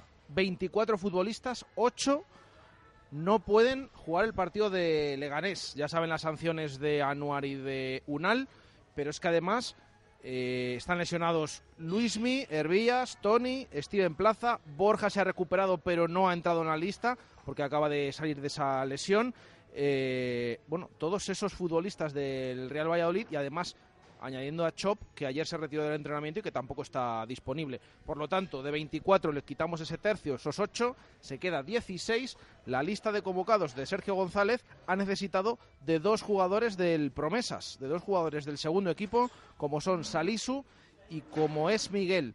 Lo de Miguel, bueno, puede tener más sentido, es el delantero titular del Promesas porque no está Unal y no está Chop. Si necesita eh, un cambio o al menos un acompañante en esa delantera, pues por eso ha convocado a Miguel porque no tiene nada más salvo Sergi Guardiola. Lo que más llama la atención es el caso de Salisu. Está Calero recuperado, que no lo hemos comentado, hoy se ha entrenado, ha entrado en la convocatoria finalmente, pero es que lleva a todos los defensas disponibles. Ni siquiera ha descartado a Moy, que se suele quedar fuera por aquello de que tiene un montón de, de bajas, pero es que además ha metido a Salisu. Con lo cual, a mí me hace pensar que posiblemente esa pregunta que acaban de escuchar, que le hemos hecho a Sergio, puedan ir por ahí los tiros y que se esté pensando poner defensa de 5 mañana en el campo del Leganés. Bueno, pues veremos a ver eh, qué pasa. Con defensa de 5, la imagen del Real Valladolid no ha sido mala habitualmente, pero es cierto que los resultados tampoco han terminado de acompañar, ¿no? Sí, es cierto, eh, sobre todo lo ha utilizado fuera de casa, aunque decía que también lo hemos utilizado otro día o que lo utilizó el Betis y que nadie dijo nada aquí. Ha dejado algún mensajito también Sergio González en sala de prensa, pero sobre todo recordamos eh, 2-0 en Valencia contra el Levante. Es verdad que fue diferente ese día porque eh, jugaron Antoñito y Moyano juntos, mm, no fue como el resto, y luego aparte el del Camp Nou, que también eh, se fue con esa defensa y que al final eh, se terminó perdiendo 1-0. Son los partidos que, se han jugado fuera de casa con esos cinco atrás y que han sido derrotas para el Real Valladolid, una parte del día del, del español también, que luego se, se, deshizo en la segunda mitad, pero que ya vimos cómo empezó el partido con un gol a los 19 segundos de Borja Iglesias. Así que todo derrotas, podemos decir, con ese sistema utilizado fuera de casa habitualmente. 2 y 16, vamos a hacer pausa. Y a la vuelta, tertulia larga, ¿eh? Y para tener mucho análisis con José Ángel Salado, Coco, con Chuchi y con Pedro Rodríguez. En nada, en dos minutos. Directo Marca Valladolid desde la fundición. La Fundición, un concepto gastronómico único en Valladolid que te va a sorprender. En pareja, con amigos, en familia y con niños. Porque tenemos un parque infantil de 600 metros cuadrados para los más pequeños y una espectacular cocina que no te dejará indiferente. Menú diario, cocido los miércoles y una amplia carta para repetir una y otra vez. La Fundición, ideal para cumpleaños. Avenida de Salamanca junto a Bowling Zul. La Fundición, reserva en el 983 51 27 85. Simancas Autorecambio, 25 años en Valladolid, diferencian a una empresa con la atención y el servicio más profesional para facilitarte las cosas. Recambios para automoción y especialistas en transmisiones, direcciones, distribuciones, suspensión y frenos de primeras marcas. Distribuidores de frenos ATE, distribuciones Contitec Continental y baterías Barta y Grupauto. Simancas Autorecambios en la calle Carraca, nave 12, cerca del Hospital Río Ortega. En Venador somos especialistas en la instalación y mantenimiento de puertas automáticas. Más de 20 años de experiencia en el sector y más de 5.000 clientes avalan la profesionalidad y entrega de un equipo de grandes profesionales. En Venador trabajamos con las marcas más prestigiosas del sector, calidad y durabilidad aseguradas, especialistas en automatismos, barreras, puertas de garaje seccionales y puertas metálicas. Líderes en el servicio a comunidades e industria con mantenimiento y servicio técnico en Valladolid 24 horas. Venador 983 40 39 02 y venador.com. Bricomar, el almacén de la construcción y la reforma de los profesionales, donde también compran los particulares, abierto desde las 7 y media de la mañana. Solo Caridad Profesional. Te ofrecemos una gama con las marcas más reconocidas y asesoramiento profesional para tus obras y reformas. En Valladolid, Polígono San Cristóbal. Ante todo, profesionales. Bricomart. Bodega La Nieta, un lugar típico y confortable donde disfrutar de una suculenta comida tradicional. Asados de lechazo de la zona en horno de leña y unos exquisitos chuletones de carne roja. Bodega La Nieta en Fuensaldaña. Maestros en la cocina de siempre. Directo Marca Valladolid desde la fundición. Continuamos en este directo Marca Valladolid de miércoles desde la Fundición, Avenida de Salamanca, junto a Bowling Zul. Eh, vengan, bajado un poquito las temperaturas hoy, un poquito más de frío. Apetece el cocido de la Fundición. Eh, Chuchi, ¿cómo está el, el, cocido de la Fundición? ¿Tú qué lo has probado? Bueno, pues eh, yo creo que llega a la altura de los que podemos decir de comí el de mi madre, pues así. O sea, que eso son Uy, palabras dices, mayores. ¿eh? No te estará escuchando tu madre. No, no, me está escuchando y, y ella lo sabe. O sea, Pero el está- matapozuelos sí, te van a decir luego algo. Matapozuelos también se come muy bien. Eh, Coco, ¿qué tal? Buenas tardes, ¿cómo estás? Buenas tardes. Y saludo también a Pedro Rodríguez. Pedro, ¿qué tal? Muy buenas. Buenas tardes. Oh, qué serio, Pedro. No, no, sí, parece que el Villarreal ganó ayer 4-2. que, que cerca estuvo, ¿eh? Vaya, vaya follón ayer en la cerámica. Pues yo lo estaba... Yo lo daba por hecho, ¿eh? Vamos, yo ya miraba la clasificación me con los tres del Villarreal. Vamos, no me planteé en ningún momento que el Barça lo empatase. ¿eh? Yo fue una, un, ¿cómo se dice esto? Un carrusel, no, un que sube y baja, un, Una un montaña tío vivo, rusa, una ¿o? montaña rusa. Pues cuando vi la alineación digo, ya no la arma el Barcelona. Cuando vi ese 0-2 digo, ya estoy tranquilo. Cuando vi el 4-2 y no me esperaba el 4-4. La verdad es que lo he leído por ahí, lo estábamos comentando, es que estamos jugando en demasiados campos, ¿eh? Estamos jugando... Y queda mucho, ¿eh? Y queda, queda muchísimo. mucho, pero es que estamos perdiendo vida en cada partido de la Liga Santander. Pues ¿eh? ya verás hoy y ya verás mañana. Ya, Que pero es que, que nos es están dando vida. Nos están dando vida. Los otros equipos. Claro. Afortunadamente. Y el año pasado ya vimos lo que Y no- pasó y cuando nos dieron también vida. les estamos dando vida a los demás, ¿eh, Coco? Sí, pero ya vimos lo que pasó el año pasado cuando yo yo oye, eh, venía en el coche y he escuchado un dato eh, en Onda Cero, de aquí de, no sé si era Castilla León o Valladolid, que ha dado un compañero vuestro, que el año pasado, eh, a falta de 10 partidos, teníamos el 0,6% de posibilidades de meterse en el playoff. Bueno, el No, chipichip eso- ese, eh, ya, ya sé lo que me estás contando. Mm, Bueno, y acuérdate. Bueno, la año- máquina esa. El año en primera del Celta, el Celta tenía solo un 4 por 4, eh, algo más, eh, 4% de opciones de salvarse. Tenía que ganar en Valladolid, tenía que ganar el Español y se tenía que producir una serie de resultados. En cuanto no, no ganara un partido, descendía. Pues oye, se acabó salvando y tenía un 4% de opciones. de todas formas, estaría bien que alguien sacase los, los, los números de la máquina diabólica, esta famosa de años, Ah, no, an- ese- ese- de años anteriores, porque el ridículo debe ser espantoso. ¿eh? Eh, Pues mira, de momento la del año pasado se la comió con patatas. Eso ya lo digo yo, la del Valladolid que ascendí, bueno, ni entraba en playoff. Y esa se la comió. Este 0,6. año, esta máquina, 0,6%. esa máquina también nos da en descenso. Ya veremos. Pero es curioso porque yo creo que antes de jugar en Eibar, antes de jugar en Eibar, yo creo que hablamos de una de un estudio que había hecho Ya, sí, claro. ¿no? otra Sí, sí, persona sí, sí, sí. que le daba al Valladolid creo que 70% de opciones de salvación. Sí. Y ahora ponía 60, 60 y 60 y pico por ciento opciones de descenso, después de haber sumado cuatro puntos de seis posibles. Es ¿eh? que también eh, estos estudios, pues depende de quién los haga también. A ver, no me refiero que tenga eh, Igual los hace ninguna hace preferencia. la- lo de la política, De- este, más- Tezanos, ese. Más bien de- de- depende quién, depende cómo se hagan. Entonces, claro, tú ves hay unos números, pero lo que te quieran muchas veces contar. Yo creo que, el, eh, insisto, lo tuvimos el año pasado, que nadie pensaba que lo que podía pasar. Además, creo que va hace ya un año de que, que mentimos en esto, ¿no? Fue por abril, que llegó aquí Sergio. Así que eh, vamos a confiar y vamos a ser positivos, Pedro, aunque te veo que, que- que no, ¿eh? Con esa ah, cara. No, no. Eh, estáis hablando de que si damos vida, de que si dais vida, que si tal. La conclusión de esto es que este año todos están vivos. No hay ni un solo equipo muerto, ni el Huesca. O sea, no hay ningún equipo. Todos están vivos. Y esperemos, Y- esperemos que el Huesca hoy por la noche siga vivo. De momento están todos con vida porque están todos compitiendo en todos los partidos, ganando. y perdiendo. eso es bueno, yo creo. Yo, eh, dos conclusiones. La primera, que es que, a ver, ni en este caso estamos hablando de Celta, Villarreal, Rayo, Huesca, vale. Ninguno de esos equipos ni va a ganar todos los partidos que quedan, ni tampoco les iba a perder todos. Es que es normal que alguna vez ganen alguno, empaten, pierdan. Eh, es que va a ser así. Es que va a ser así. Eh, y luego, a mí lo que me extraña es que, por ejemplo, con Rayo y Huesca ya parece que les damos seguros por descendidos y por otra parte los equipos que están cinco puntos o así por encima de- del nuestro parece que están completamente salvados. Y es que quedan 27 puntos. Es que eh, a veces estamos hablando como si faltaran solo tres jornadas para acabar la liga. Esta es una liga rara donde parece que se está terminando ya. Y quedan 27 puntos, que es que es una barbaridad. En eso te doy la razón, porque mirando la clasificación, si no estamos preocupados, o estamos preocupados al revés, por Huesca y Rayo Vallecano, que les tenemos a 6 y 8 puntos, pues vamos a pensar que ese Girona que le tenemos a 4, ese Español a 5, también es de nuestra liga, Es que a eso Es me Leganés. refiero.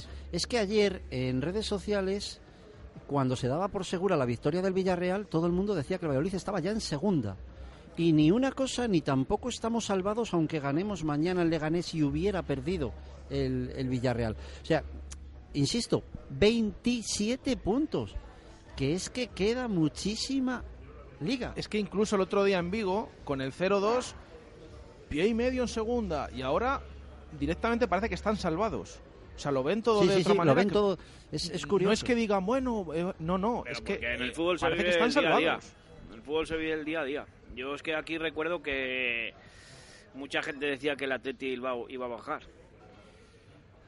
Y te ha sacado 30 puntos. Que, que iba a bajar, no. Que era, Iba a estar que en el era ajo, rival sí. del Real Valladolid, Sí. entonces, porque tenía... Ya, pero peleando. bien, Coco, pero, pero cuando tú tachabas de locos a los que decían eso y los estás tachando ahora, también lo pensabas de los que metían al Villarreal en el ajo. Por supuesto. Y el Villarreal sigue ahí, ¿eh? Claro.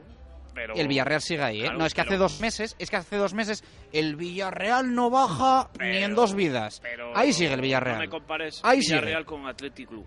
Ahí sigue el Villarreal. Es, es diferente. Mm, Bueno, no Ah, sé pues qué decir. ya Para mí tiene más mismo, equipo ¿eh? el Villarreal que el Athletic. Sí, pero el Pero Athletic menos Club, historia. el Athletic Club lleva eh, añadido unas cosas que el Villarreal no tiene. Y de hecho, al Villarreal eso le costó un descenso. A ver, eh, Entonces, eh, es cierto que... eh, yo soy de la opinión de que el Villarreal eh, es muy complicado que baje porque tiene una potencia de fuego arriba muy gorda, pero claro, si tú analizas que el entrenador eh, aquí, por ejemplo, vino a jugar, creo que fue, fue el primer partido, no recuerdo si fue el primer partido que, que jugó aquí con el, otra vez con el Sí, que sí, entrenador. sí, sí. No, eh, fue el anterior contra el Español que le empataron a dos. Entonces eh, vine a pertrecharse atrás, ¿sabes? Prácticamente el morenito que jugó ayer, Samu, le sacaron, bueno, le sacaron 10 minutos y casi hace un gol. Y, y- y se, se basó en eso, ¿no? En fortalecer el equipo atrás. Empezaron a crecer, empezaron a ganar fuera en Europa League, empezaron a ganar en la Liga. Y ahora se han visto que en dos partidos han recibido cuatro y tres goles, ¿no? Entonces yo creo que ahí, ahí sí que les em- puede, puede entrar las dudas. Yo creo que el Villarreal tiene un problema atrás muy gordo. Pero no es que hayan recibido cuatro y tres goles, es que los han recibido como los han recibido. Claro, claro, por que, eso te que digo. iban 0-2 ganando y Claro, ayer entonces- después de también el 4-2. Lo único, Jesús, que eso sí, efectivamente es un golpe moral, pero a ver quién gana golpes morales esta temporada, ¿eh? si el Valladolid o el Villarreal, porque nosotros también hemos recibido justo en los momentos más importantes. Sí, no, es que todos los equipos, todos los equipos les, les suceden cosas y de hecho sí, el Real Valladolid... Por eso era tan importante Eh, la victoria de Ibar, que la hubiéramos podido dar un poquito de prolongación eh, contra la Real Sociedad. Sí, pero bueno, yo, yo ahí de ese veo... momento de euforia que vivíamos, que es una pena que se Sí, nos pero fuera. tenemos la videoconsola esa, ¿verdad? Que no, Yo veo- yo que veo- no, no ayuda. Yo veo dos equipos ahí por encima del Valladolid que si mañana som- somos capaces de ganar el partido en Leganés, eh, les vamos a, a meter en todo el lío. Porque yo creo que todavía ahora... Girona poco- y Levante. Sí, Girona y Español. Girona y Español. Sí, del Español- español te quedarías a Y- dos, ¿no? Del Girona a uno. Y, Si Leganés, ganas. ¿no? Pero Y hay que Leganés, ganar, si ¿eh? ganas a Leganés, ¿Eh? ¿y Leganés o no? Leganés. Yo es que le, le veo un equipo que es eh, un equipo que es, que es que es muy complicado. Es muy complicado de jugarle y sobre todo en su casa, porque yo creo que es un, un equipo que es eh, un estilo inglés puesto en la en la Liga Española. Y eso por la potencia de fuego que tiene y tal y cómo afronta los partidos eh, es un rival complicado. Ahora, si tú eres capaz de ganarle, pues obviamente también le metes ahí. Pero yo, eh, Español y Girón ahora mismo, que yo les veo ahí en Tierra Negra, que Hay- me parece y tal, si ganas hay, el Leganés... hay que recordar que en ligas pasadas, y habrá un montón de casos, solo es mirar un poquito las clasificaciones, son equipos que están tranquilamente, que han ido toda la liga ni frío ni calor, navegando en tranquilidad, y de repente ven que empiezan a caer, que empiezan a caer, pasó que los de arriba... el año de- de hay muchos, hay muchos casos de eso, y siempre suele haber un equipo. A lo mejor sí que los Mm. otros dos ya se caen, A ver, Chuchi, es que pasa una cosa. Eh, hay dos equipos que son el Celta y el, y el Villarreal que chirrían un poco, ¿no? Que estén metidos ahí porque eh, son equipos pues de otro perfil diferente a los que estamos acostumbrados a tomarnos el cocido, ¿no? Y entonces eso pues tiene su parte buena y su parte mala, porque por una parte parece que son equipos que dices en cualquier momento salen, que no tienen que estar ahí, y vamos a ver si son equipos acostumbrados también a manejar eh, los tiempos para estar ahí, que eso también eh, influye. Yo esto lo comparo con los coches, cuando se juntan varios amigos y uno lleva un coche sencillito, otro lleva un coche mediano, otro lleva un cochazo, ¿no? Y el del cochazo, el mío tiene esto, el mío tiene lo otro, el mío tiene... el del cochazo tiene la, la leche de cosas, ¿no? Pero resulta que a la hora de arrancar al del cochazo la batería no le arranca y todos arrancan menos él, porque la batería resulta que el coche valía 100.000 euros, pero la batería se ha gastado. Y entonces no le ha valido de nada porque el coche no arranca. Entonces, eh, de todos los que estamos ahí abajo, lo importante es que no se funda la batería. Porque lo importante para mí es seguir compitiendo todos los partidos, sacando si se puede un punto, un punto. Si pierdes, que, que hayas dado todo. O sea, no volver a hacer la que hicimos en Huesca. Si mañana llegamos a Leganés y hacemos la que hicimos en Huesca, apagamos ya y vámonos. Pero. eh, Estoy de acuerdo. eh, es los partidos que a día de hoy el, el Real Valladolid ya no se puede permitir. Eso es. O sea, lo importante es. Lo importante es saber, saber. Eh, eh, que estás ahí, saber que vas a competir hasta el último momento y mostrarte como un equipo competitivo.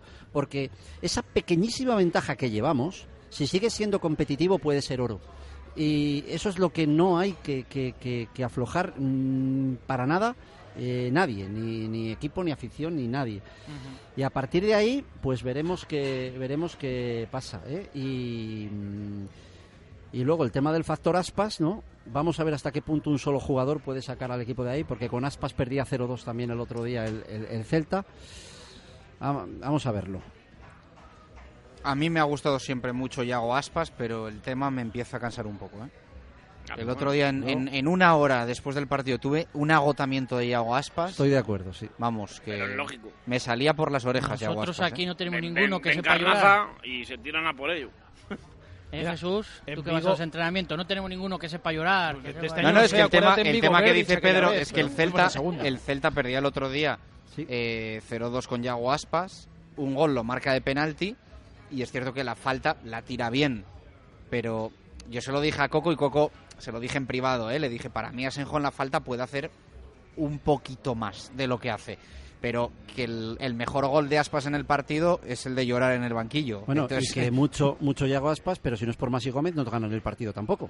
Que, porque, claro, Yago Ya, Aspas mete yo- dos, pero el Celta metió tres. Ya, pero mira, yo... yo el penalti lo tira bien. ¿Cuál, perdón? El penalti lo tira bien, Yago Yo Aspas, creo que- porque a mí me parece que le da el topo que- que, pasa por ahí es. y que hace una cosa una rarísima el imagen balón. de ¿eh? la Yo- portería, yo como he visto- si el nosotros balón entrando y entra como el de Guardiola en Ipurú, sí, sí. así Si rarito, nosotros rarito. tiramos ¿eh? ese penalti no entra. Yo, lo- yo lo que, yo lo único que voy a decir y tal, el tema de Aspas y tal, es que yo creo que si es otro jugador y no es él, no juega un partido aquí al final de liga. Porque está jugando lesionado. Es que por ahí también puede venir lo de. Aquí en Valladolid lloros. dices, aquí en Valladolid esta temporada han jugado partidos jugadores infiltrados. Ya, pero que te quiero decir que... ah, Más de un partido y más que de un va- jugador, que va ¿eh? por ahí el tema, ¿sabes? De Aspas. De los lloros, quieres decir, de ese sentirse. Sí, de- o sea, diciendo, es un jugador que Se me ah, acaba para- la batería, para ¿no? mí Que es un hablaba jugador Pedro. diferencial, diferencial totalmente eh, en un equipo como está el Celta ahora mismo. Eh, si es otro futbolista que se puede jugar la carrera y no es el de, de Vigo, tal, eh, seguramente eh, no juega un partido.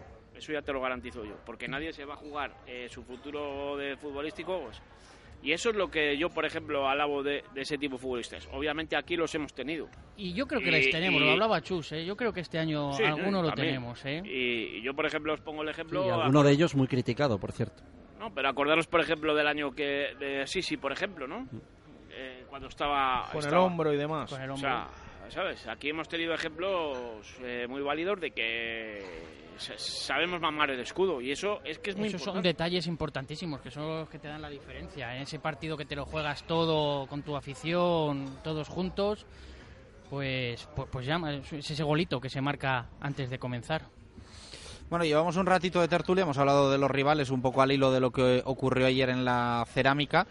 No hemos hablado, evidentemente, todavía de la resaca que nos deja el partido frente a la Real Sociedad, con el tema del arbitraje y demás.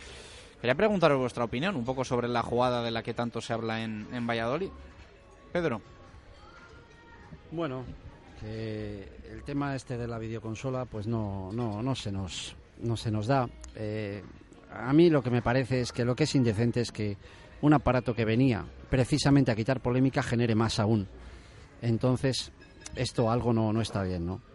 Las razones evi- que es que parece que con el brazo, que molesta, que interpreta, es que ya es la interpretación de la interpretación. Mm, Entonces, estamos hablando de cosas que dan, eh, claro, como es interpretable, pues el que quiera decir que está bien anulado lo está, pero evidentemente todos tenemos la sensación, hasta el que en esta mesa diga que está bien anulado, tiene la sensación de que esa misma jugada en otros campos no se anula. Y entonces te quedas así con esta cara de tonto que... Mira, ayer la jugada en el, Cal- bueno, perdón, en Eh, el Calderón, no, en el Wanda. mm, Que al final demostraron que parecía que Griezmann... Si O sea, ese gol... Es que en otros campos... Si cuando Yarzábal En otros campos dice, ese gol no le anulan. Oyarzábal, que es el jugador presuntamente damnificado, ese jugador que iba a despejar ese balón, dice que no sabe por qué se ha anulado, pues entonces ya... Es que, es que eh, los jugadores no se saben el reglamento. Bueno, bueno, bueno.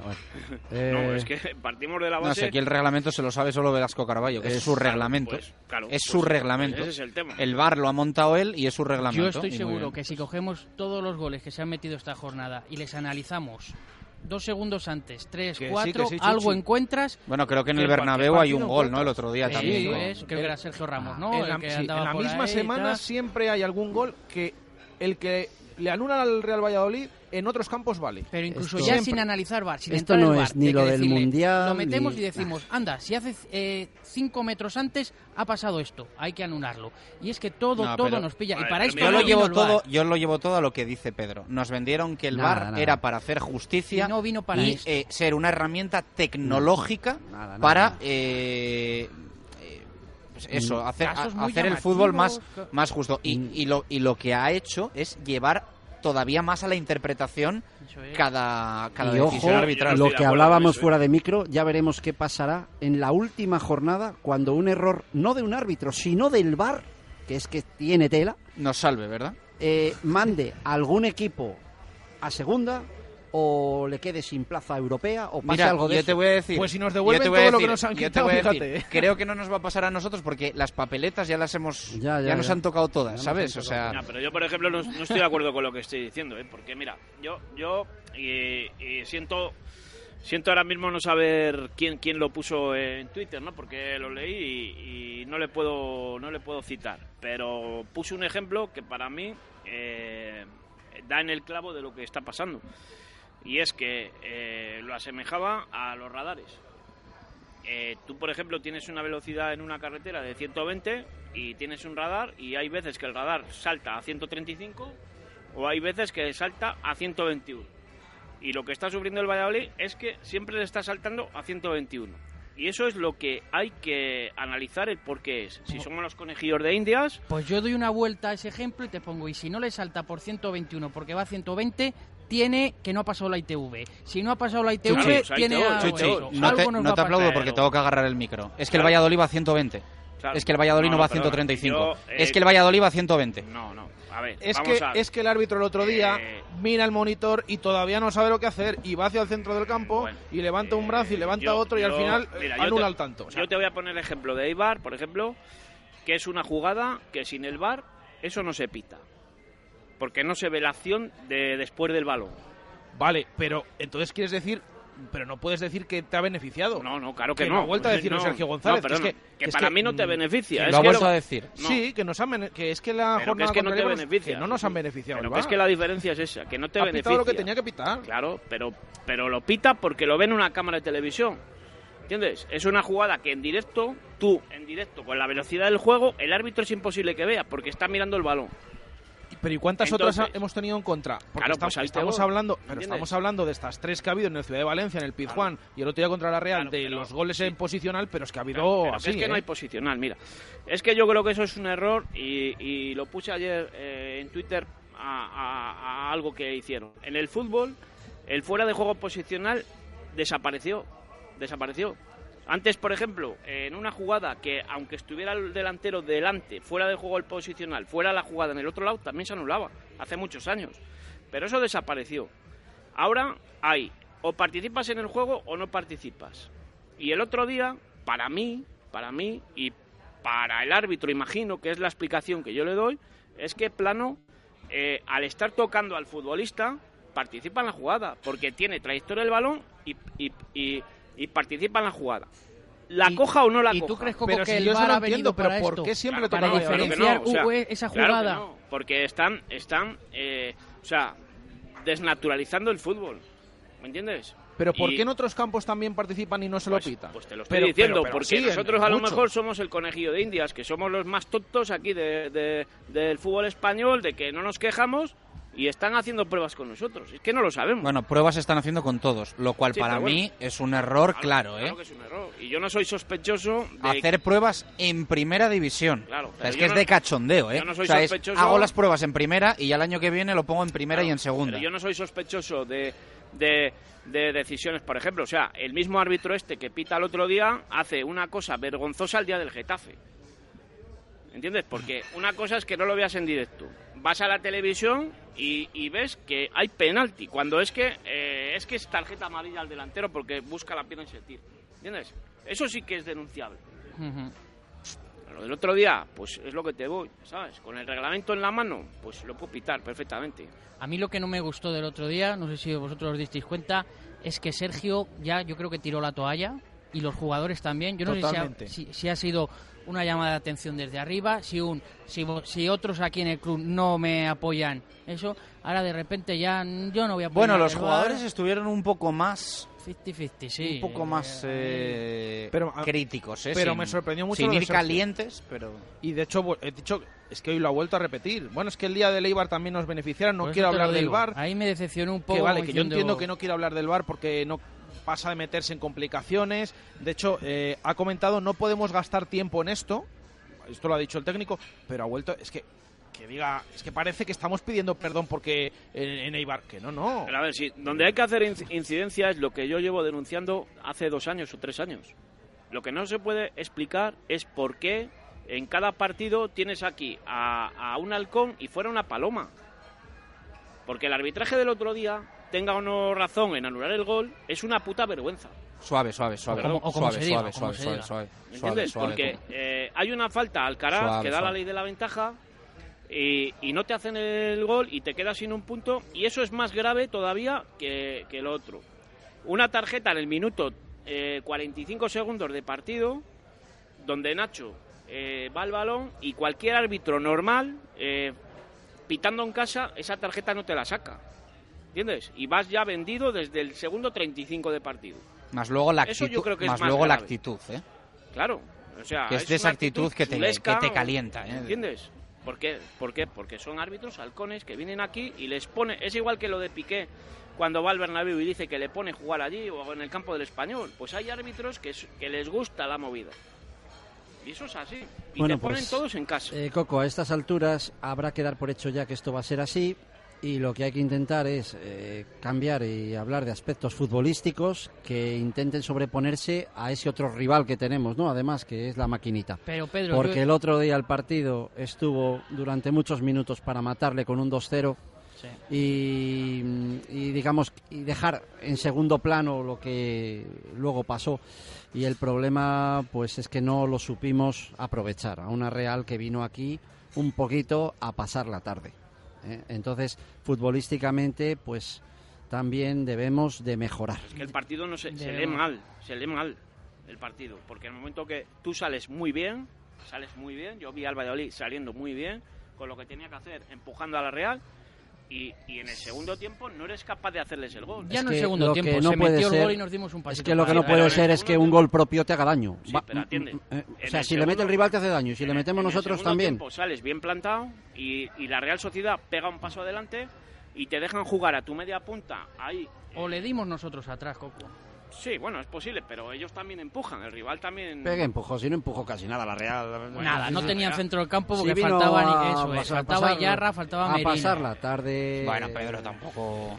Pero- a pasar la tarde no, pero a mí me da que lo hablábamos ante Rabia, que ha pasado por aquí el peor Madrid y no hemos ganado, ha pasado el peor Betis y no hemos ganado, Com- ha pasado coincido. esta Real, la Real Sociedad, y hemos uno un de los.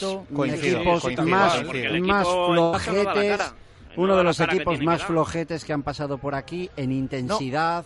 Actitud, Eh, una jugada de Oyarzábal que salió con el balón desde atrás que se, Que se salió fue. y, y- Es y- que es y- verdad que parecía que les daba igual. y ¿eh? tres pinceladitas Pero más. incluso después, el, el técnico reconociendo en sala de prensa, no, no, si es que si hubiéramos ganado era injusto, pero como que les daba... Totalmente, no sé, sinceramente yo sensación. un equipo totalmente Los lo dice Coco, ¿eh? yo creo que es, es bueno sacar este, este tema que es el, el Real Valladolid en Zorrilla esta temporada es drama absoluto. ¿eh? O sea, en casa es un drama. Es que a poco que hubiésemos ganado dos partidos Hombre, más. drama, en drama. casa- Es que con lo que en te casa, Pedro. es que en con lo que te casa la estás en- vida. estás en los números del Huesca. ¿eh? ¿Vosotros creéis Pero- que el efecto... Pero si ese- somos el No, peor equipo. En- Estamos con- peor que el Girona Huesca, tiene ¿eh? un punto menos, creo, en casa. ¿Y no creéis que el efecto Pedro, VAR Pedro, está si el Real haciendo- Valladolid no es un drama en casa, Es el Es peor que la palabra igual que drama- te digo que fuera es de notable alto, ¿eh? Pero en casa, el Real Valladolid en casa es un drama, hombre. Es que si la no- palabra drama estás metiendo buenos partidos que se hicieron, muy buenos partidos, eh, y en la primera vuelta de la liga, que por unas circunstancias o por otras no se lograron ganar. Entonces acaba siendo un drama los resultados. No, bueno, yo recuerdo Pero- más malos que buenos, ¿eh? Mm, El Leganés nos sacó Sí, del campo, ¿eh? el- Rayo nos ganó aquí, ¿eh? Bueno, O sea, que- que- eh, ¿Y no creéis que se está viviendo un efecto VAR, me explico, entre afición y equipo? drama, drama. Que estás mí, dra- decepcionado, drama. que estás desilusionado porque no, no, En puede- casa, no drama. sabes si celebrar los, los goles, no sabes si meterte a animar y est- eso está produciendo un efecto entre Sí, sí, afición no, y es que- equipo. sí, porque de hecho el otro día, el día del Betis decíamos, bueno, lo decíamos en directo a nivel nacional, eh, está la gente como, bueno, desencantado o en silencio, bien atendiendo al partido, vas perdiendo. Estamos tan Pero es que decepcionados ibas de, ce- ganando. de celebrar El otro goles día que luego ganando no 1-0. suben, que el equipo, la afición no se mete del Yo no lo celebré el otro día. Por no cierto, celebré. ¿pero cómo no, no. Estaba, mira, nos se estará escuchando. Estaba con Luismi, con Luismi Quintana, y, y se levantaron allí todos. Y, ¿Qué te pasa, Pedro? Digo, no, no, que yo no celebro nada. Digo, veo mucha gente, mucho borullo ahí. es. Yo, Eh, os, lo dice- puede, os lo puede comentar Jesús Pérez de Baraja, yo el gol no no lo narré con naturalidad, porque yo vi Pues a eso voy yo. porque yo vi a Óscar Plano por ahí y, le- y es que mm, después de medio cantarlo le dije a Jesús, va a, No, pita- sí, va a sí. pitar algo. Le dije, va a pitar dijo, algo. No lo celebres que va a tiene pitar pinta algo. que lo va a pitar algo. que lo Yo vi claro que algo iba a pitar. Sí, sí. No, Pues no sabía el qué, pero yo vi a Óscar que Plano algo por ahí. de eso hay en, en esos malos resultados que estamos sacando en casa. Que por cierto, Nah, no, mensaje me, hoy ya de Sergio. me parece ¿eh? que sacamos todo de lo futbolístico, Chuchi. Mensaje hoy de Sergio, tanto otra vez al entorno, tanto a la afición como a los medios, hablando precisamente de lo que hemos comentado ahora de que, le- que qué pasa al Real Valladolid en casa, que no es que empiece perdiendo, es que el otro día empieza ganando y tampoco sabe cerrar el partido. Ha dicho Sergio eh, que la gente de aquí es bastante exigente con el equipo, que eso ya lo sabemos, que esto es así, Pues que no no es- puedes estar atacando 40 minutos a la Real Sociedad, que es consciente de que se hicieron 25 minutos muy malos eh, y que también se ha quejado que no ha escuchado en ningún sitio decir que la Real solo remató una vez a puerta. Que también, que hay que decirlo, que parece que es que estuvo a merced del Real Valladolid. Ya, pero mira, Bueno, eh, pues es un dato que se le puedo también yo dar la hecho- vuelta. Y de hecho ha terminado diciendo, no vayamos siempre con la guadaña, no enfaticemos en las cosas malas, que hay que ser positivo y disfrutar de lo que se tiene actualmente. Hombre, eso está Eso claro. es lo que ha eso dicho ya sabemos que puede llegar días peores, pero también mejores. Pero te quiero decir que cuando dices solo nos tiró una vez a puerta, vale, te lo compro. Pero no ganamos a un equipo que solo nos tiró una vez a puerta. También te lo puedo dar la vuelta. Pero Sergio dice eso porque, según está diciendo eso, en mi opinión, él eh, es consciente de que realmente el Real Valladolid tiene una plantilla y un once muy, muy, muy limitado. Y que tenemos lo que tenemos, jugadores que son unos muy buenos profesionales, que lo dan todo, el que Sí. no hay nada que, que obviar, eh, pero que tenemos lo que tenemos y que la cosa está muy limitada. El otro día se hizo un mundo con las bajas de la Real, que parece que venía aquí la Real B y tal. Pero si es que solamente la baja de Tony para el Real Valladolid es, es más importante que a lo mejor tres bajas de, de- de la Real juntas. Eh, Lo comentaba antes Jesús, nosotros tenemos vamos un equipo- en cuadro, ¿eh? Tenemos un equipo muy, eh, muy limitado y yo creo que Sergio, en el fondo, a lo mejor le parece hasta un pequeño milagrito que llevemos mm, 20 y no sé cuántas jornadas seguidas fuera de los puestos de descenso. Sí, yo estoy Y convencido de que, hay en, que en valorarlo. el club parece, parece un milagro tener 30 puntos. ¿eh? Y entonces, y en ese aspecto Pues, yo, pues en el club, yo en también el lo y en valoro. todo el mundo. O sea, porque todo el mundo, tú coges las plantillas y tal, y este equipo, eh, mucha gente, yo incluido, eh, teníamos dudas de si... Si sea, vamos a ser competitivos sí, sí, en es primera. que No te así- falta decir de si vamos a ganar un partido.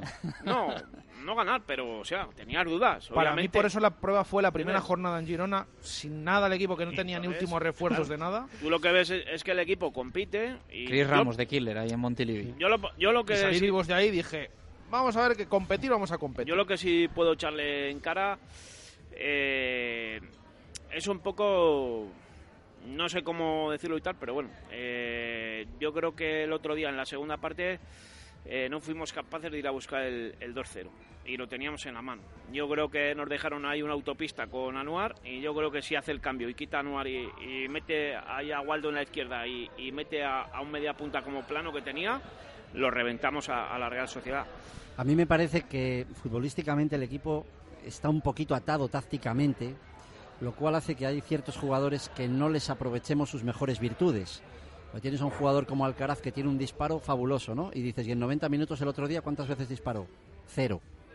Entonces no le estás aprovechando. ¿Por qué? Porque no se asomó. Sí, Claro. Pedro, pero No le aprovechas yo, juega yo atrás. decía lo mismo, ya, yo decía lo mismo, pero en una rueda de prensa se lo planteamos, de hecho se lo preguntamos y dijo que su verdadera posición donde se sentía a gusto, yo no sé si es eh, porque está jugando ahí y por no querer salirse un poco del tiesto, pero eh, dijo que él donde se siente a gusto y donde es su verdadera posición es más atrás, no llegando Bueno, tanto al área. Pues, pues, pues, eh, pues Cosa que yo no pues- entiendo porque me parece, estoy de acuerdo Pues no contigo, ¿eh? no- Yo creo no que una cosa un es disparo atrás y otra cosa es que se asome de vez en cuando adelante. Entonces yo creo que en ese aspecto eh, tiene más cualidades él que otros como Anuar, por ejemplo. Bueno, se, se pi- eh, se piensa, si, Verde, si piensa eso, per- perdona que te corte. Sí, no, no.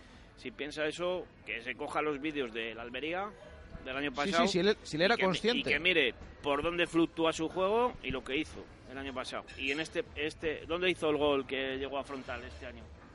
No me acuerdo dónde fue. Eh, que hizo un gol en, en la frontal ese día. Contra el español en Cornellá, porque los otros dos han sido de falta. Sí, pues eh, De el, el Valencia y que de hace, el que hace en juego en, en juego corrido eh, es donde llega al área. Yo creo que ese jugador es mucho más aprovechable en esa situación que Anuar delante. Lo que Para estoy, mí- para lo que estoy diciendo yo. Yo también lo veo así. Veo un jugador como Verde, que yo creo que, que Daniel Verde no es el nuevo Pato Yáñez, ni es un crack como algunos pensaban, es mi opinión, pero estoy segurísimo que no es tan malo como en algunas ocasiones eh, parece también. Eh, yo creo que es un jugador que también está eh, esa falta de libertad esa eh, hace que no aprovechemos las virtudes que él tenga también.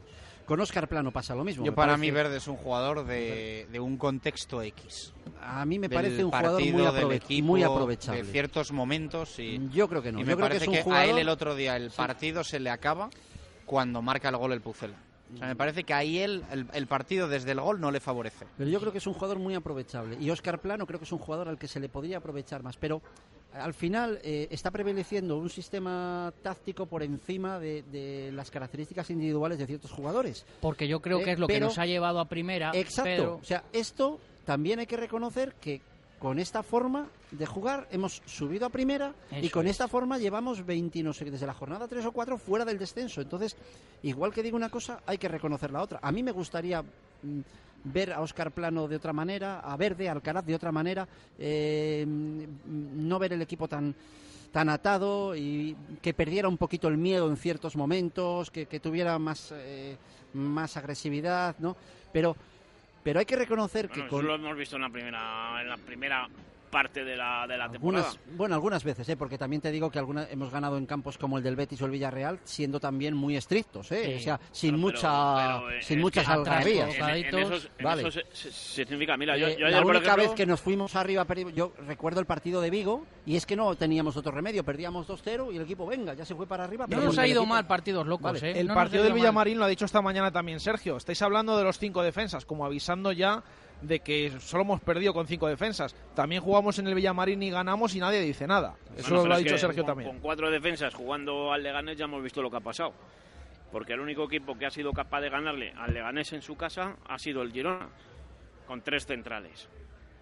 Pero lo hablábamos antes, el- Coco, y el fuera de Villarreal era micrófono. al principio y ahora el Girona. El Villarreal, pero vamos, que fue, el, si no me equivoco, fue el primer partido que tuvo el Sí, Leganés. No nos extrañaba nada lo de los... Perdón, no sé si, si Nos era de iba a preguntar si en Leganés dais por bueno un empate. No, yo te iba a preguntar que en Leganés de momento tenemos que tener mucho cuidado, porque lo hablábamos antes, como que ese bajón que yo empecé a ver del Valladolid, que venía en una cuesta que para arriba, empezó, como se suele decir, en- con el Leganés comenzó todo, Sí, ¿no? co- como que el Leganés sacó lo peor del Real Valladolid, ¿no? Esos Más defectos que luego se han ido Sí, sí. reproduciendo en más partidos. Pero yo, yo creo que ahí eh, el primero que da con la tecla para jugarle al Valladolid fue el español, de Rubí.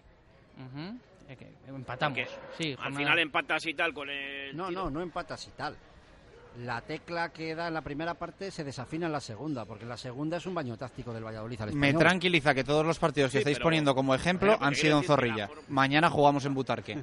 Sí, obviamente el equipo fuera de casa no tiene nada que ver con... O con- sea, posiblemente- que da con la tecla al principio del partido, para mí Sergio González le gana clarísimamente toda el cua- De la hecho, segunda Pedro, parte. posiblemente la segunda parte del Real Valladolid ante el Español es lo mejor que hemos visto en casa de este de esta temporada, ¿eh?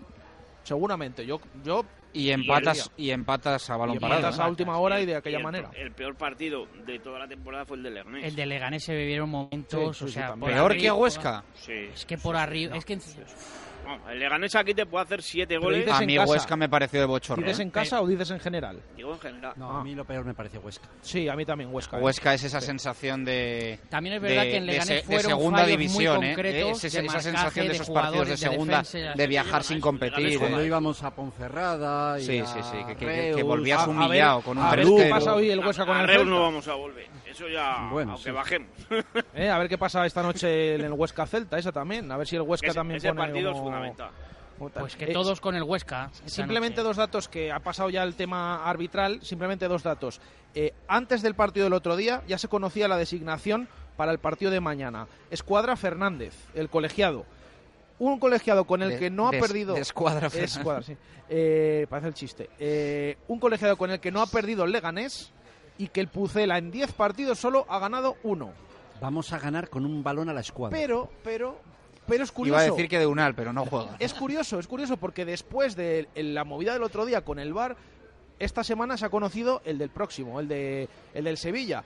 Y parece que se ha sido al revés. Nos ha tocado el árbitro del día de la protesta contra el Celta en casa, que pitó lo que pitó, mm, fenomenal. A ver si volvemos a protestar. Y el, de, y el de San Mamés, que no nos anuló el gol aquel, que si llega a ser otro lo anula también. Entonces, yo no sé si ha influido o no, pero después de lo del otro día nos han puesto un árbitro de buenos resultados y el que tenemos en Leganés... Yo os dejo de que elijáis para la última jornada, si queréis, a Alberola Rojas o a Hernández Hernández, que va a ser uno de los dos el que nos va a tocar para jugárnosla contra el Valencia.